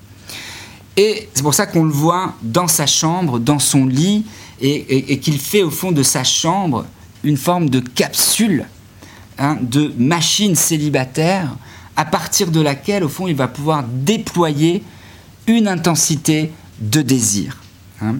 Et, Deleuze reprendra la formule magnifique de Joé Bousquet qui dira qu'il était né pour incarner sa blessure. Hein. C'est-à-dire au fond qu'au lieu de vouloir réinscrire de force son corps dans les lois du corps plein du socius, donc dans les attentes sociales, qu'est-ce qu'il a fait? Il a mis à profit des machines désirantes pour faire de son corps sans organes persécuté une machine célibataire, c'est-à-dire une machine produisant pour son propre compte et pour lui-même et à sa façon, non seulement de la volupté, mais un désir aussi de faire œuvre. Euh, et alors, c'est marrant aussi, ça je vais vous le montrer. Euh, et le terme de machine désirante, au fond, euh, Deleuze et Guattari l'empruntent à euh, un, penseur qui s'appelle Michel Carrouge et qui euh, avait euh, inventé ce terme pour parler de machines fantastiques qu'il trouvait dans la littérature, notamment chez Kafka, mais aussi chez Jarry et chez d'autres. Ce que je peux vous montrer. Donc là, c'est le livre de Michel Carrouge, Les machines célibataires. Donc là, vous avez par exemple une petite machine où, euh, au fond, on peut se faire couler de l'eau dessus en pédalant euh, pendant toute l'éternité, euh, où là, vous avez à chaque fois des, machines, au fond, qui viennent appareiller notre jouissance et nous rendre, en quelque sorte, autonomes vis-à-vis de notre jouissance. Et je pense qu'en plus, là, c'est vraiment des machines un peu à la Jules Verne, mais vous imaginez bien qu'aujourd'hui, avec la réalité virtuelle, avec les AirPods, avec etc., on est au sommet. On dirait, même qu'on est une génération qui produit, qui fabrique de la machine célibataire. Hein. Euh, et au fond, on a de moins en moins besoin des autres. Et de plus en plus besoin des petits gadgets qui euh, satisfont très bien et en toute docilité euh, l'ensemble de nos attentes de, de, jouissance. Alors, est-ce qu'elles satisfont nos attentes amoureuses et émotionnelles? C'est bien sûr une autre question. Euh, ok. Alors maintenant, j'aimerais voir au fond dans quelle, de quelle manière,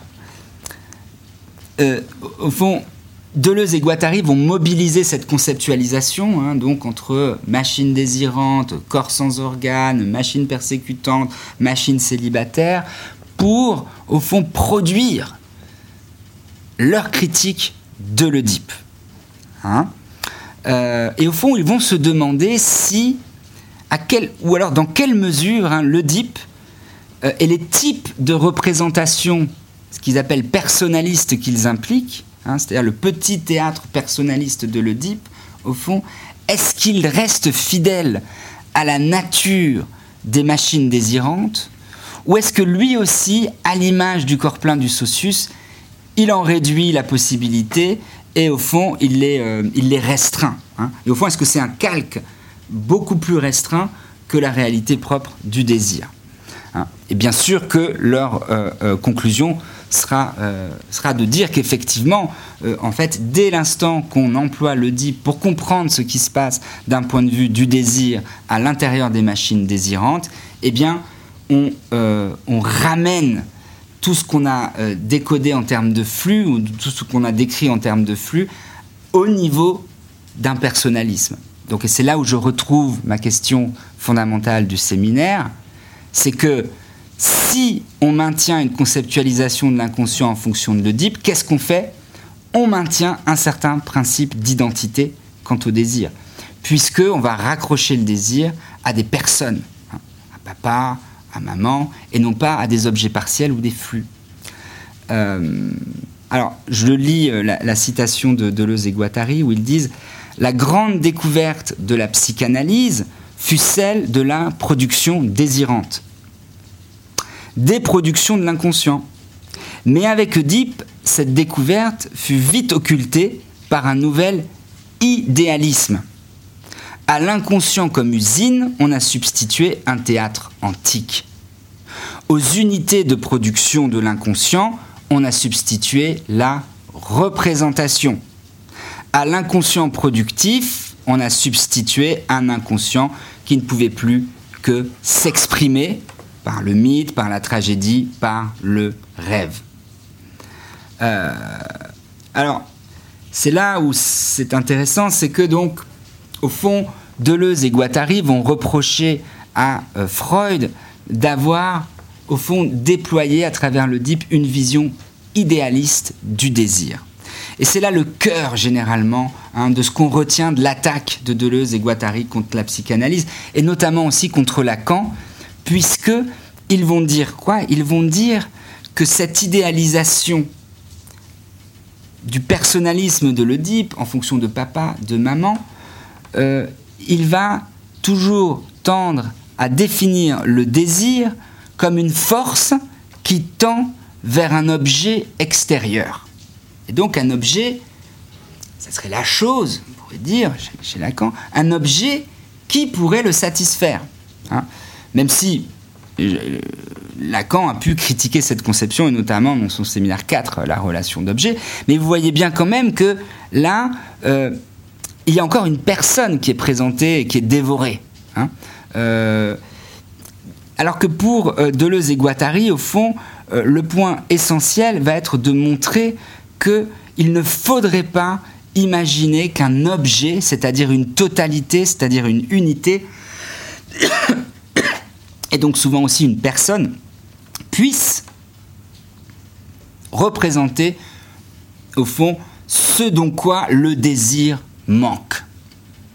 Hein euh, c'est pourquoi là je cite Deleuze et Guattari, mais vous verrez qu'après le rapport à Lacan est très intéressant et beaucoup plus nuancé que ça.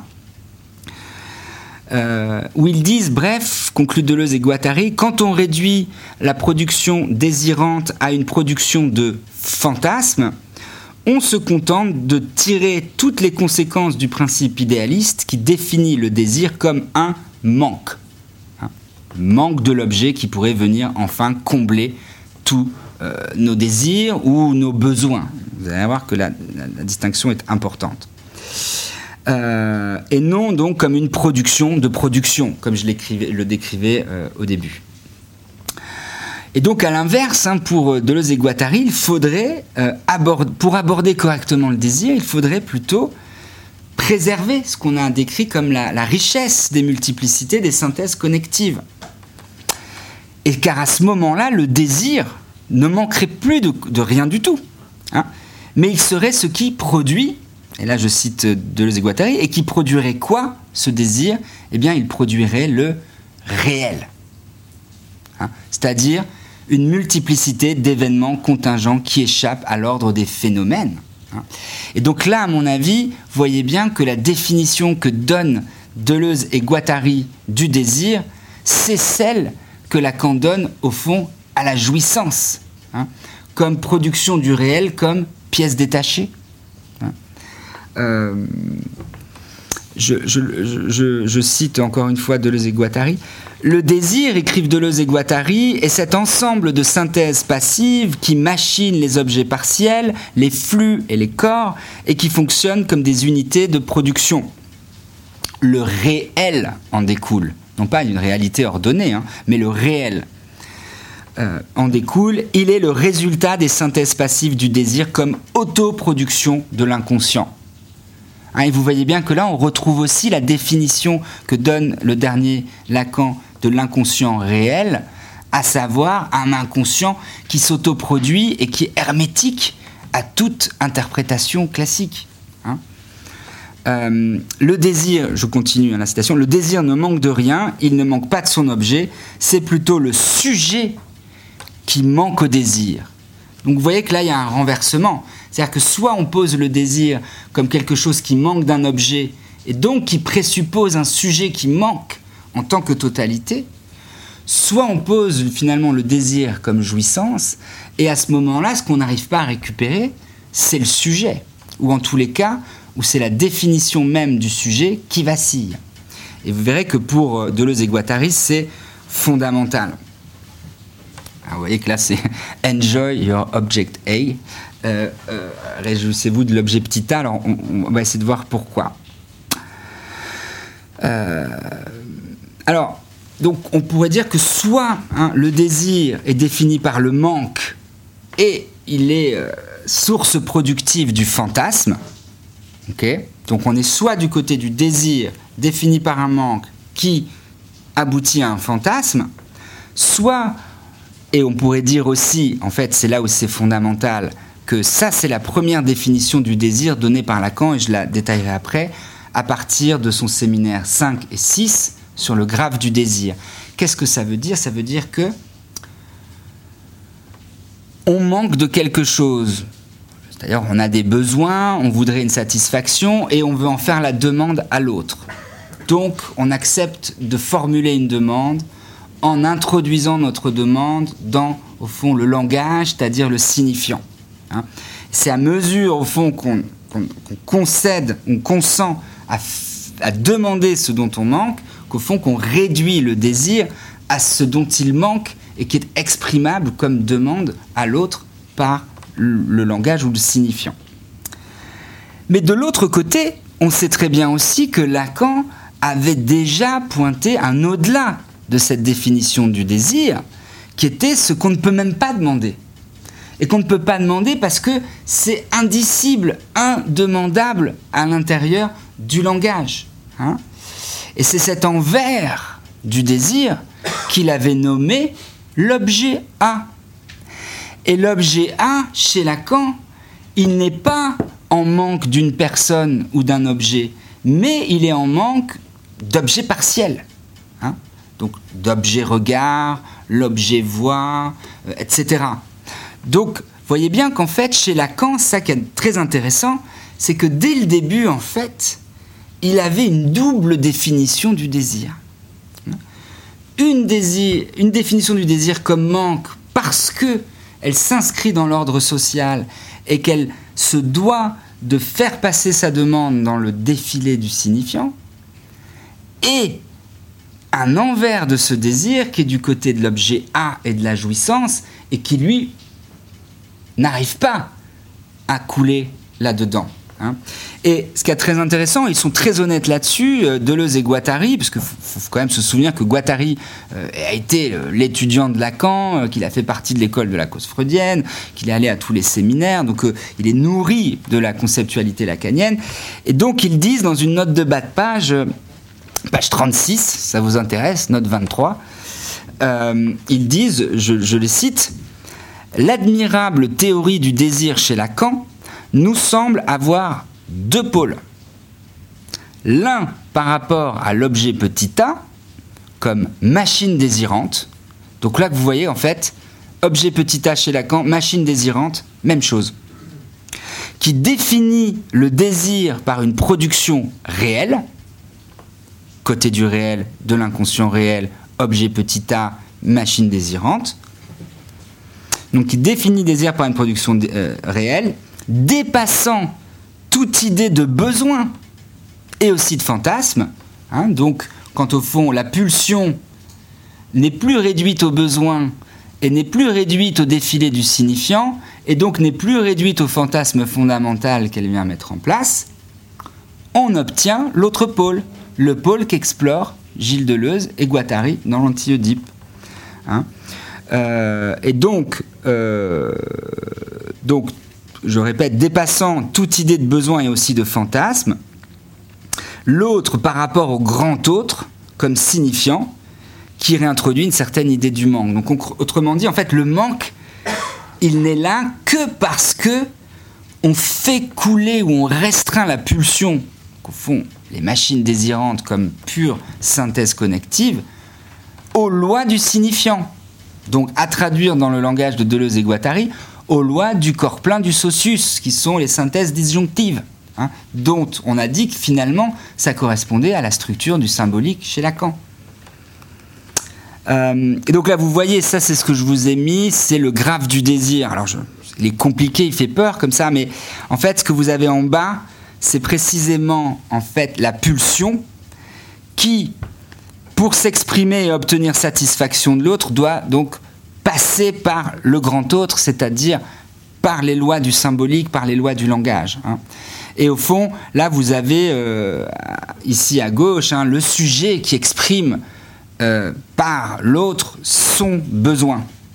Et puis au-dessus, vous avez toute la dimension du fantasme, euh, qui est là celle du désir, au-delà du besoin, et au fond de ce qui est indicible dans le désir, qui est le fantasme que vous avez là le S barré face A, et ici, vous voyez bien que vous avez déjà le petit a.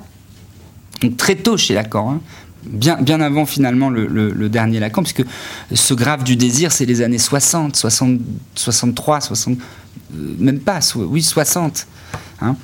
Euh, et, et, au fond, cette jouissance et ce A barré, c'est-à-dire que là, c'est pas le désir qui manque de quelque chose, mais c'est le système symbolique lui-même qui a un vide, et ce vide, c'est celui où se loge l'objet petit a et la machine désirante, et la jouissance et le réel.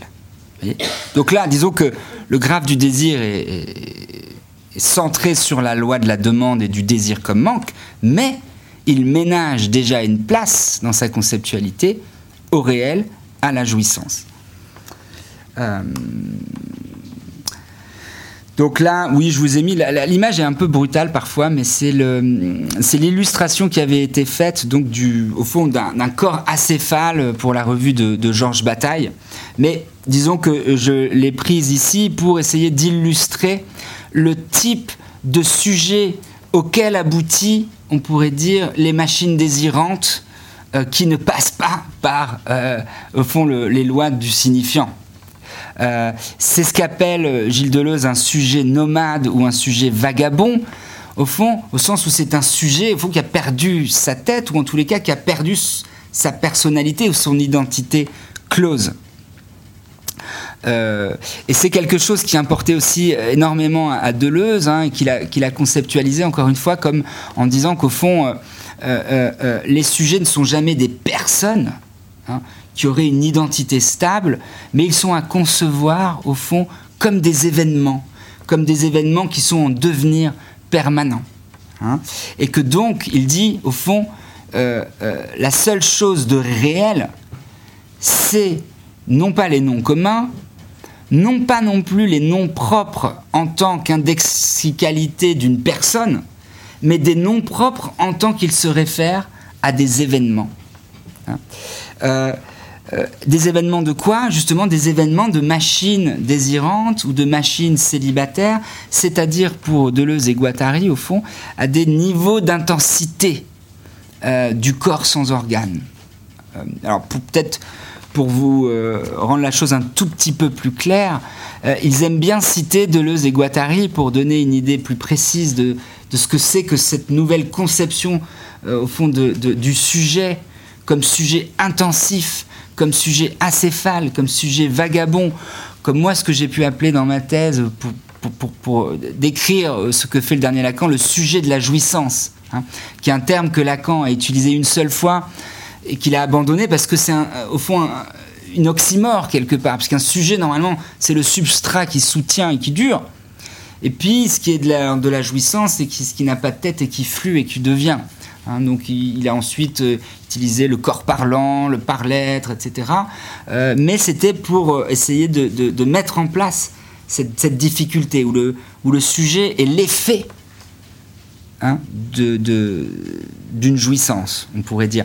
Et donc, pour illustrer cette idée, ils reprennent souvent euh, euh, le fait que Nietzsche, à la toute fin de sa vie, peu de temps avant justement son effondrement psychotique, quand il écrit une succession de lettres, et notamment à, à qui était donc un de ses maîtres en histoire, hein, qui est le grand historien Burckhardt, il lui écrit et lui dit euh, Ah, mais j'ai été le Christ, j'ai été Dionysos, j'ai été Alexandre le Grand, etc. Et, Deleuze et Guattari disent non mais euh, il s'est pas pris pour le Christ ou il ne s'est pas pris pour Dionysos ou pour Alexandre le Grand. Par contre, il a eu le sentiment d'habiter une intensité émotive ou de jouissance qu'il euh, a pensé être euh, nommable de la meilleure des façons en se rapportant à ce nom propre. Hein. De la même manière, ils font référence aussi euh, au journal de Nijinsky, qui lui aussi en fait fait la liste des personnes qu'il aurait été, mais sur un mode pas d'une identification à une personne, mais d'une communauté d'intensité, hein, on pourrait dire. Ok, j'arrive à la troisième partie, qui est un peu plus courte. Euh, merci de, votre patience. Alors, euh, donc, on en arrive rapidement ici, au fond, à la première conclusion euh, que tirent Deleuze et Guattari euh, de leur nouvelle formulation de l'inconscient. Et c'est une formulation, au fond, qui euh, les amène à, au fond, réaffirmer hein, cette coappartenance fondamentale entre, au fond, le champ du désir et le champ social et que pour eux, c'est pas simplement une question, au fond, où il y aurait un malaise dans la civilisation entre des exigences civilisationnelles et puis des exigences pulsionnelles du corps. Ils disent ça, c'est un parallélisme qui ne fonctionne pas. Pourquoi? Eh bien, parce qu'en fait, il faut tout de suite poser euh, l'équivalence stricte des deux. Hein. Font tout ce qui est social est de l'ordre du désir, et tout ce qui est de l'ordre du désir est tout de suite social et qu'il y a une co-appartenance de ces deux notions. Et il reproche même à Marx, dans son concept d'idéologie, au fond, d'avoir manqué ce point, hein, et donc de ne pas avoir compris que dans sa critique euh, de l'idéologie, au fond, il pensait quoi? Qu'il pourrait y avoir un désir pur, un désir démêlé de l'idéologie, quelque chose qui se cachait à découvrir en deçà de l'idéologie. Euh, et donc, pour eux, ce qui est très important, c'est de dire que non, en fait, euh, euh, immédiatement, pourquoi? Parce que ils disent qu'au fond, tant qu'on maintient une séparation entre les deux, on peut penser que si on fait une critique du politique suffisamment bonne, on arrivera à atteindre l'essence du désir enfin libéré. Mais ils disent au fond, ça n'explique pas ça.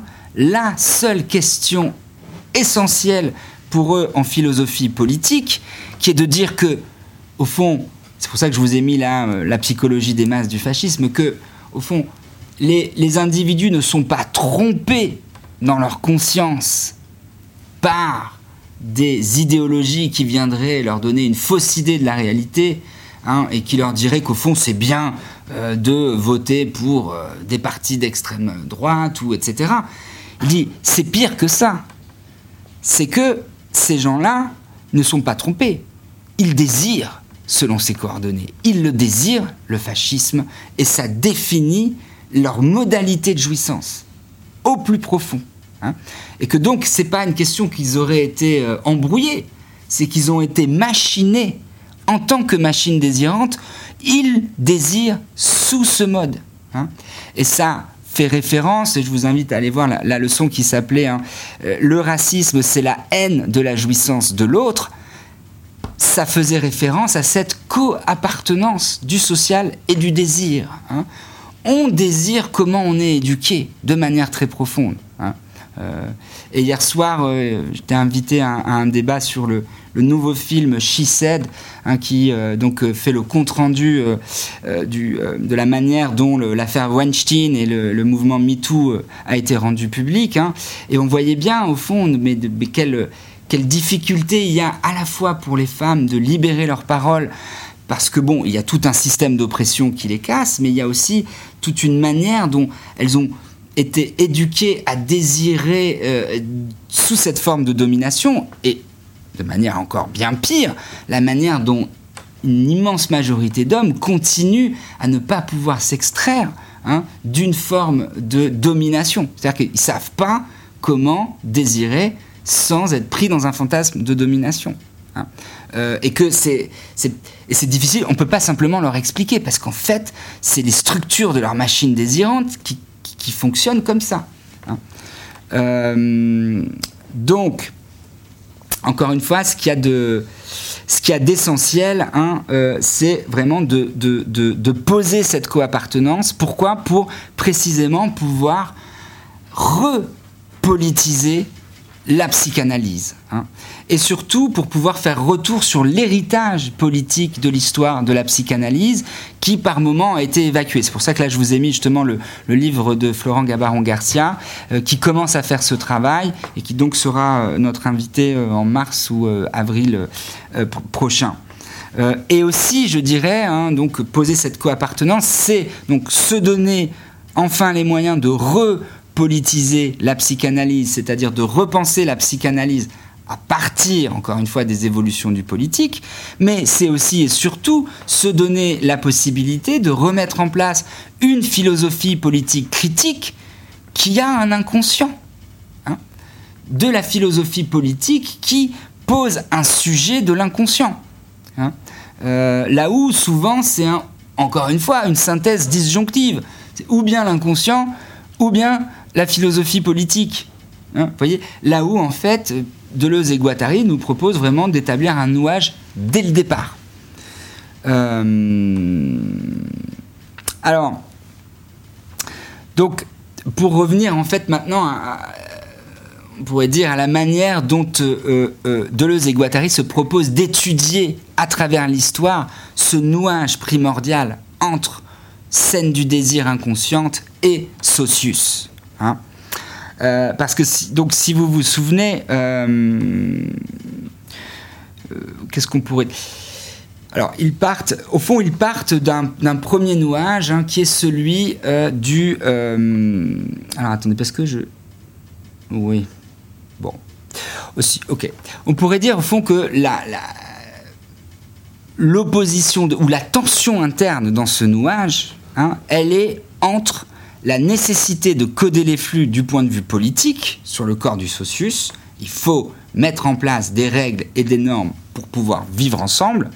Et de l'autre côté, la prolifération potentiellement infinie de ce qu'ils ont appelé donc les machines désirantes et qu'ils, euh, euh, euh, font coïncider avec ce qu'ils appellent un devenir schizophrénique. Alors encore une fois, je le répète, ça n'est pas la maladie de la schizophrénie telle qu'elle est, euh, telle qu'elle est visible au fond, bah, ici, euh, mais pour eux, ils le posent encore une fois comme un devenir et comme un décodage de ces règles du social. Hein. Donc on a là, en fait, la tension interne qui anime ce nouage primordial entre un corps sans organes avec une tendance schizophrénique, c'est-à-dire ici à, au fond, les synthèses connectives qui vont à l'infini et dans tous les sens, et de l'autre côté, les nécessités du codage de ces flux par le socius pour faire société.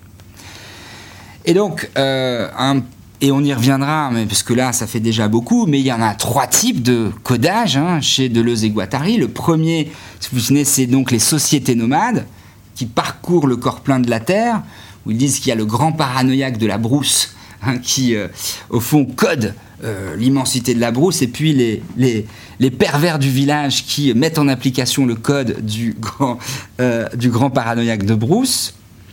Euh, a ensuite la société despotique, hein, euh, qui met en place au fond le monarque. C'est pour ça que là je vous ai mis le Léviathan hein, de chez Hobbes. Et puis enfin, là ce qui va nous intéresser plus particulièrement ce soir pour finir, c'est la société capitaliste. Pourquoi elle est euh, mise à part pour Deleuze et Guattari? Eh bien parce qu'elle a cette particularité, la société capitaliste, de se fonder sur un décodage des codes traditionnels. Au fond, le capitalisme, pour fonctionner, ce qu'il a dû faire au départ, c'est de décoder un certain nombre de flux traditionnels qui empêchaient, au fond, le capitalisme de prospérer. Donc il fallait, par exemple, détacher la notion de pouvoir de la classe aristocratique qui ne travaillait pas. Il fallait détacher les flux financiers euh, qui étaient codés par une monarchie de ce codage traditionnel de la monarchie. Et puis, petit à petit, on l'a bien vu, il fallait décoder, au fond, l'ordre traditionnel religieux parce que il prescrivait des interdictions au niveau du comportement et des consommations qui n'étaient pas bonnes pour le business.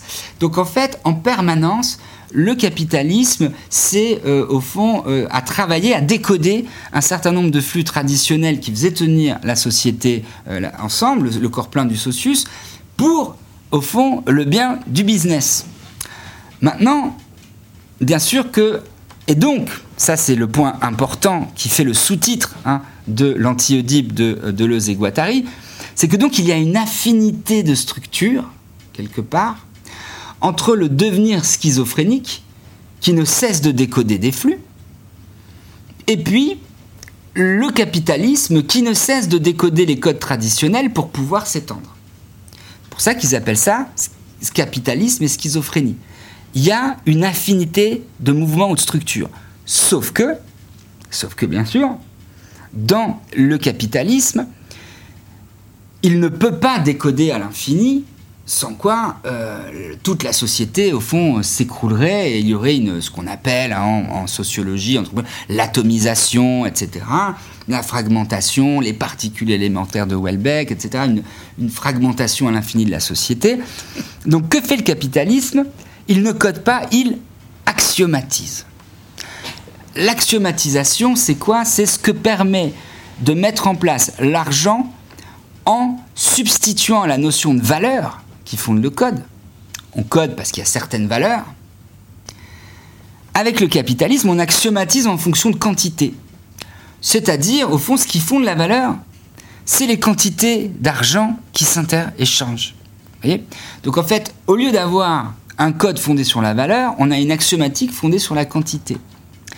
Et c'est la quantité qui vient faire la qualité dans le capitalisme. Donc en fait, il n'y a pas de valeur en soi ni de code en soi. Par contre, on réaxiomatise et on relimite les possibilités de devenir décodé euh, schizophrène en fonction de la valeur de quantité que le décodage implique. Au fond, il n'y a de bon décodage d'un point de vue, euh, on va dire, capitaliste que s'il génère du profit et de la quantité. Donc vous pouvez faire ce que vous voulez, tant que ça génère de la quantité, parce que ce sera le signe de la valeur de votre décodage et donc de sa légitimité. Voyez? Ce qui fait que, en fait, le capitalisme triche un peu, puisqu'en fait, il ne décode que ce qui est bankable, hein, on pourrait dire, et qu'il ne légitime que ce qui fait effet de grosses quantités. Hein. tout en masquant souvent, euh, parce que. Euh, l'idée que euh, la valeur elle-même aurait disparu au profit de la quantité. Hein. Euh, c'est ce qu'on voit d'ailleurs, là je vous ai mis un peu avec les big data, hein, où on part au fond d'un éparpillement de sous-groupes, et puis on, agglomère des données, et ensuite finalement on arrive à un nouveau code, à une nouvelle assignation. Hein. Euh, bon, je passe un peu plus vite.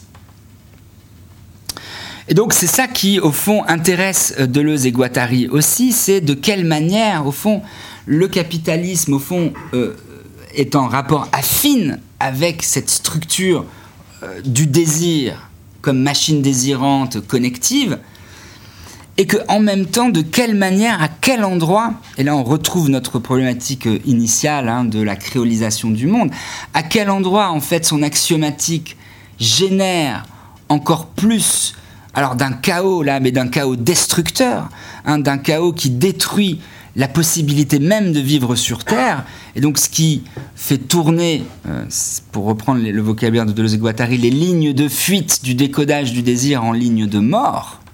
Hein. Et au fond, euh, qu'est-ce qui pourrait, euh, au fond, venir remplacer cette axiomatique qui, pour l'instant, est en passe de nous faire virer vers la mort Hein. Alors, c'est là où j'en reviens enfin, je boucle ma boucle et j'ai presque fini. Euh, j'en reviens enfin à Édouard Glissant et donc à la manière dont son concept de créolisation pourrait nous aider à penser cette situation de cas au monde, hein, tel que je l'ai défini au début, et qui au fond est la résultante de ce processus de décodage à la fois très positif parce qu'affine avec euh, la structure des machines désirantes et en même temps qui euh, nous menace d'une forme d'apocalypse ou d'effondrement ou de collapsologie, enfin vous savez tous les termes qui, entourent l'angoisse qui agite notre époque.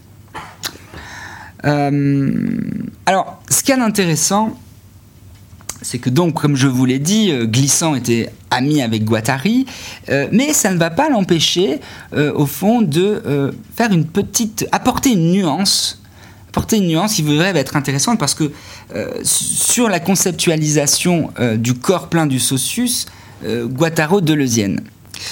Et, et, vous allez voir que ça a une importance sur notre question de fond qui était de comment sortir Hein, de l'identitarisme ou comment sortir du chaos monde pour en faire une chaosmose. Hein. Euh, ou en fait, euh, Glissant dit euh, dans son livre La poétique de la relation, il dit qu'en fait, Deleuze et Guattari, qui souvent ont idéalisé un peu le nomadisme, Hein, et qui en ont fait euh, comme, euh, on va dire, une image parfaite euh, de l'exploration du désir et des machines désirantes qui se promènent au-delà des codes ou des axiomatiques.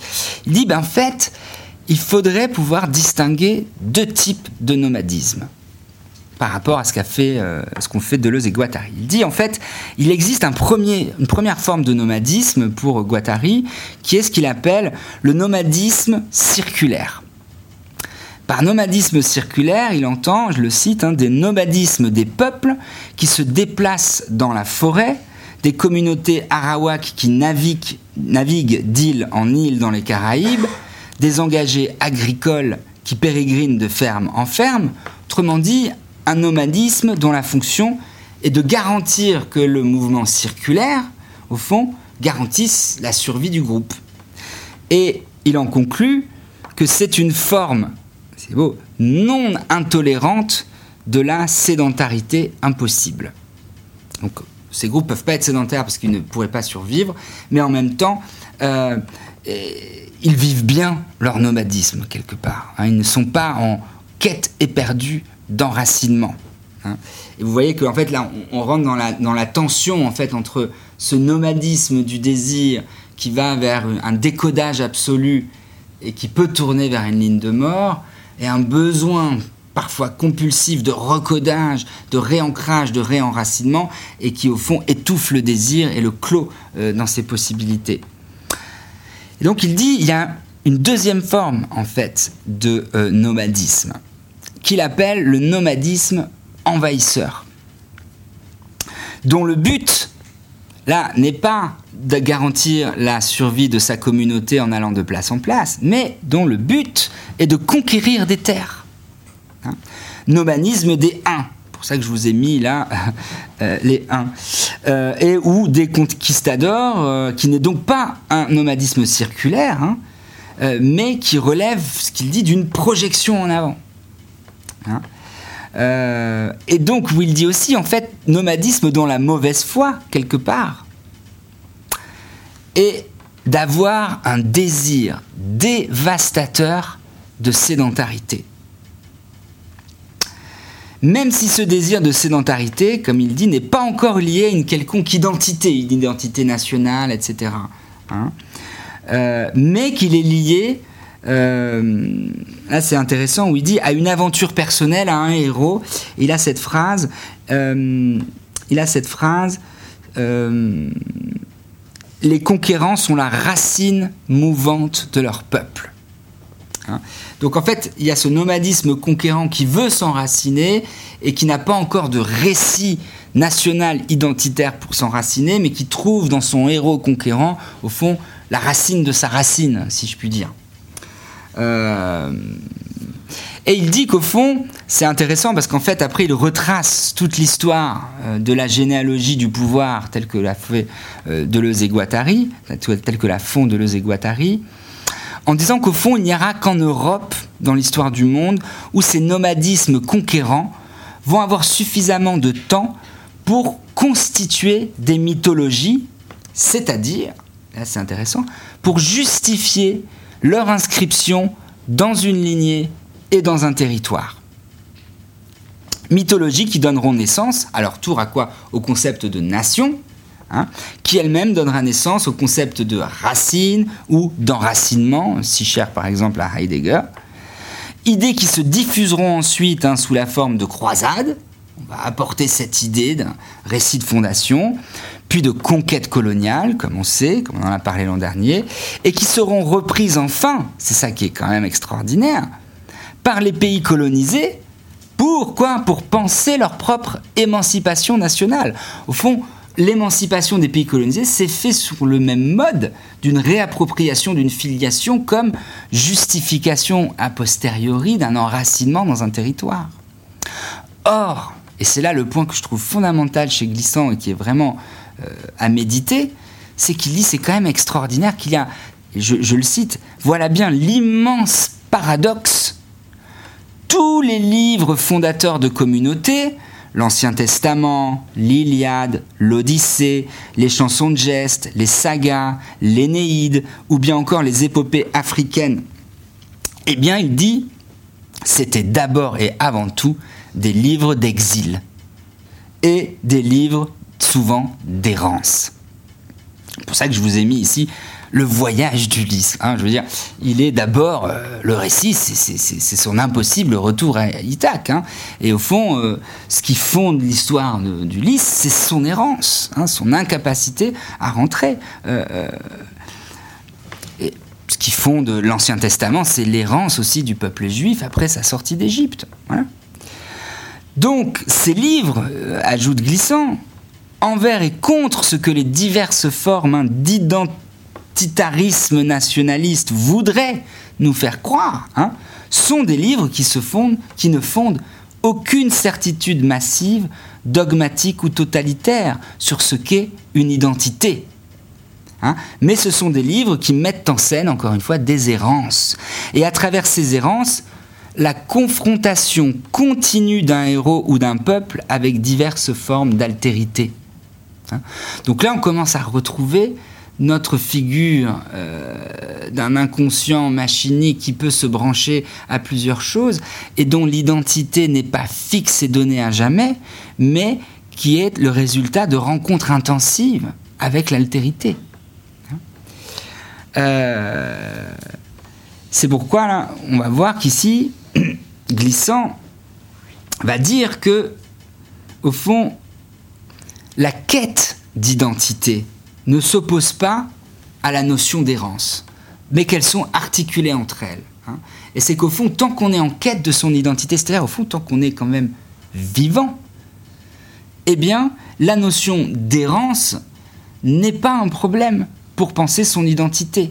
Elle ne doit pas être pensée sous la condition du déracinement, mais comme plutôt sous la condition d'une rencontre de l'altérité et comme cheminement d'errance, ou euh, Glissant le dit souvent, comment errer sans se perdre. Hein. Euh, c'est pour ça qu'il dit après, une formule très belle, hein, où il dit l'identité se fait alors voyage, mouvement qui porte à savoir que l'identité n'est plus toute dans la racine, mais aussi dans la relation. Hein, et donc c'est ce voyage identitaire, comme chez Deleuze et Guattari, au fond la balade du schizo, qui appelle pour être pensé une poétique de la relation. Hein. Relation ici à entendre comme étant opposée à celle d'une identité fixe. Et donc, poétique qui, à l'inverse de celle d'Heidegger, ne se fonde pas du tout sur un monolinguisme ou sur l'idée d'enracinement ou de clairière de l'être qui serait dans la forêt noire. Non, c'est une célébration du multilinguisme et qui chercherait sans cesse à connaître quoi? Ce que Glissant appelle la totalité du tout monde, même si encore, et là c'est fondamental pour Glissant, au fond, cette totalité est en principe et par définition atotalisable. Hein. on ne pourra jamais en faire le tour et donc on ne pourra jamais en définir une identité immuable. Elle requiert au contraire en fait un effort inachevable de totalisation ou de recension et description de l'infinité des singularités concrètes qui compose ce tout monde. Euh, c'est donc, et j'ai presque fini, merci pour votre attention, c'était long. Euh, donc là où Glissant nous invite à penser ce que serait au fond le principe, non pas d'unité, mais je dirais d'ordre germinatif, qui correspondrait à cette définition du tout monde ou du chaos monde, comme relevant euh, d'une poétique qui n'a pas besoin pour se déployer, à l'inverse, au fond, de, la conception qu'on se fait généralement de l'ordre ou de l'identité, de la notion de filiation, hein.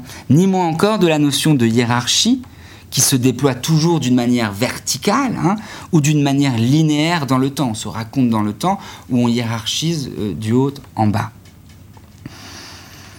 Euh, et on voit bien d'ailleurs aussi, là, on récupère que pour sortir, au fond, hein, de ce type d'ordre et de hiérarchie, on sort aussi, au fond, de la hiérarchie de la pyramide oedipienne, hein, on pourrait dire.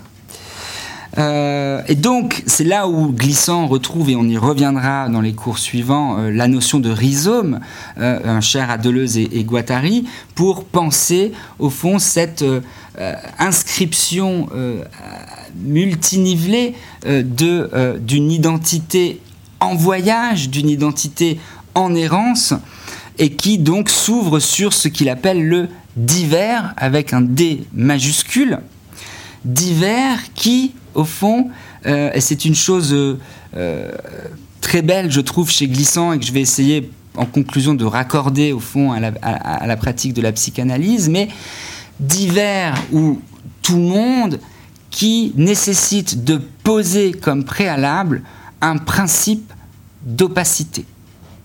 C'est-à-dire que, au lieu de vouloir comprendre la multiplicité qui composerait le tout monde, il faut poser au préalable que chaque entité qui compose cette multiplicité est elle-même en devenir et elle-même dans une impossible transparence vis-à-vis d'elle-même. Hein.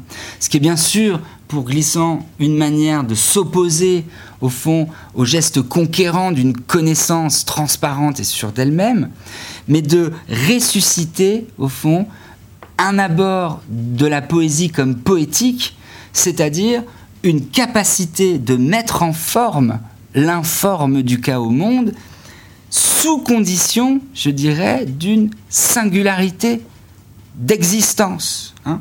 C'est-à-dire que ce qui met en place une forme, ça n'est pas une idée abstraite, mais c'est un corps euh, une machine désirante qui agence une multiplicité selon sa convenance locale, pourrait-on dire. Hein.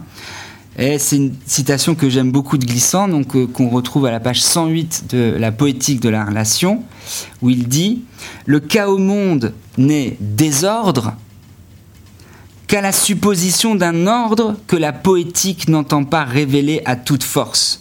La poétique n'est pas une science, mais euh, euh, ce dont elle a pour ambition de préserver l'élan. Hein.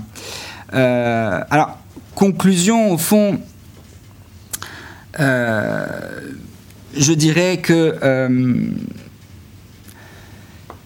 cette poétique du tout monde qui implique au fond ce principe d'opacité s'ouvre effectivement donc sur, sur cette poétique que Glissant nomme d'une euh, expression très belle, encore une fois, une esthétique du chaos, expression d'ailleurs qui avait été reprise par le philosophe Mehdi Belach Kassem il y a quelques années. Euh, et qui, au fond, euh, nous permet de, de, de, de repenser, de se réapproprier d'une manière positive l'idée même de chaos l'idée qu'on a tendance à balayer d'un revers de main en disant mais le chaos c'est le bordel, euh, le chaos c'est la chienlit, euh, le chaos c'est l'enfer. Euh, et c'est vrai qu'à certains égards on parle aujourd'hui dans les mouvements écologiques de chaos climatique et on sent bien que le mot chaos a là une valeur extrêmement négative.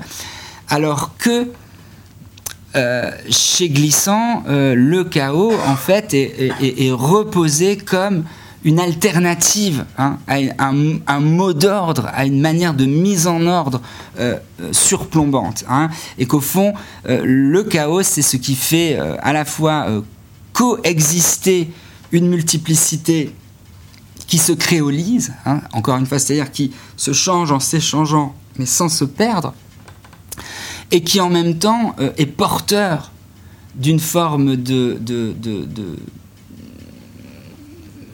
tenue pour, pour le tout monde, hein, et qui nous garantirait donc encore une fois à la fois de ne pas tomber dans une clôture des identités, mais de faire vivre cette euh, créolisation euh, euh, qu'appelle de ses voeux glissants.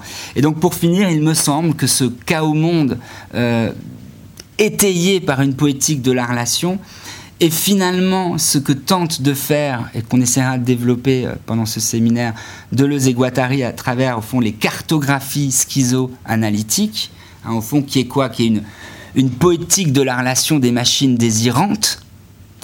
Et c'est aussi, à mon sens, ce qu'a tenté de mettre en place le dernier Lacan dans son enseignement, quand il a élevé l'énigme hein, au rang d'une valeur absolue et qu'il a ré, euh, euh, réamener au centre de la pratique de l'interprétation, au fond, le poétique. Voilà, j'en ai fini. Je vous remercie pour votre attention et pour avoir eu le courage de m'écouter pendant deux heures. voilà. Et donc c'est maintenant, si vous avez des questions, si, si, vous n'êtes pas trop fatigué, je, je, répondrai avec grand plaisir à toutes vos questions, vos remarques, vos voilà. Hop. Bon, et eh ben, donc j'invite aussi tous ceux qui étaient connectés, euh, s'ils le souhaitent, à euh, bien sûr euh, poser des questions. Enfin, n'hésitez pas, ou si vous avez une remarque, une idée. Ah bah oui. en fait, dans le moment vous avez évoqué l'idée que la, valeur aujourd'hui, elle, est juste mesurée en termes de quantité et non plus de vraie valeur en fait. Mm. et, ça, en fait, est-ce que vous pensez que si le monde euh, en, acceptant justement euh, les différences et de plus en plus les, différentes identités et, va vers quelque chose qui serait euh, moins axé sur la production. Est-ce que vous ne pensez pas qu'on va vers une évolution où on retrouverait des, des, mesures en fait, qui seraient plus la, quantité, mais oui, le fond en fait? Et c'est en rapport avec le, métissage des cultures et, le changement du monde vers lequel on va nécessairement. Mhm. Euh, oui, alors j'espère que tout le monde, bon, dans la salle, vous avez dû entendre, hein, mais donc euh, la question, je le dis pour les gens sur Zoom, euh, ils me ça si j'ai bien compris la question. Donc, est-ce que finalement, ce que j'ai appelé là la quantification au fond de, la qualité ou de la valeur que met en place le capitalisme aujourd'hui, est-ce qu'on ne pourrait pas imaginer quand même qu'aujourd'hui se met en place doucement un retour vers euh, une appréhension de la valeur qui serait ancrée au fond euh, vers autre chose que l'argent, mais par une revalorisation des cultures euh, locales ou des cultures du, monde entier, quoi. Si je vous Moi, je l'espère.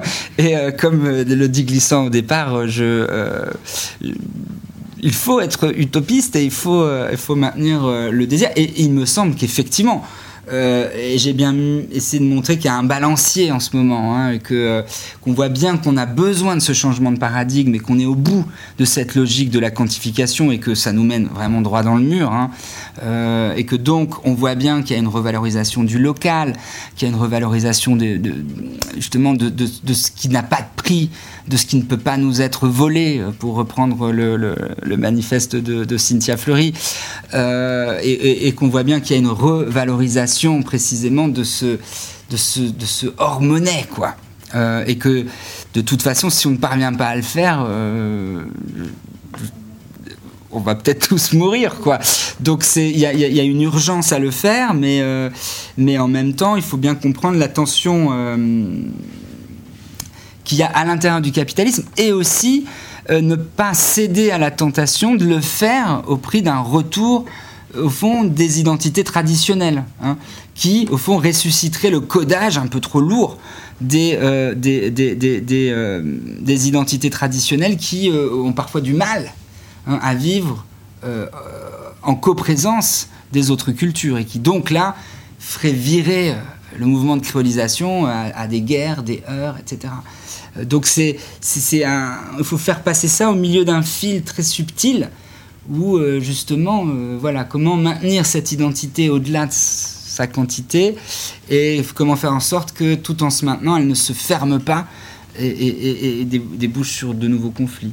Parce que justement, il y, a un mot que vous avez dit là et qui, est aussi dans le. C'est l'histoire de la valeur.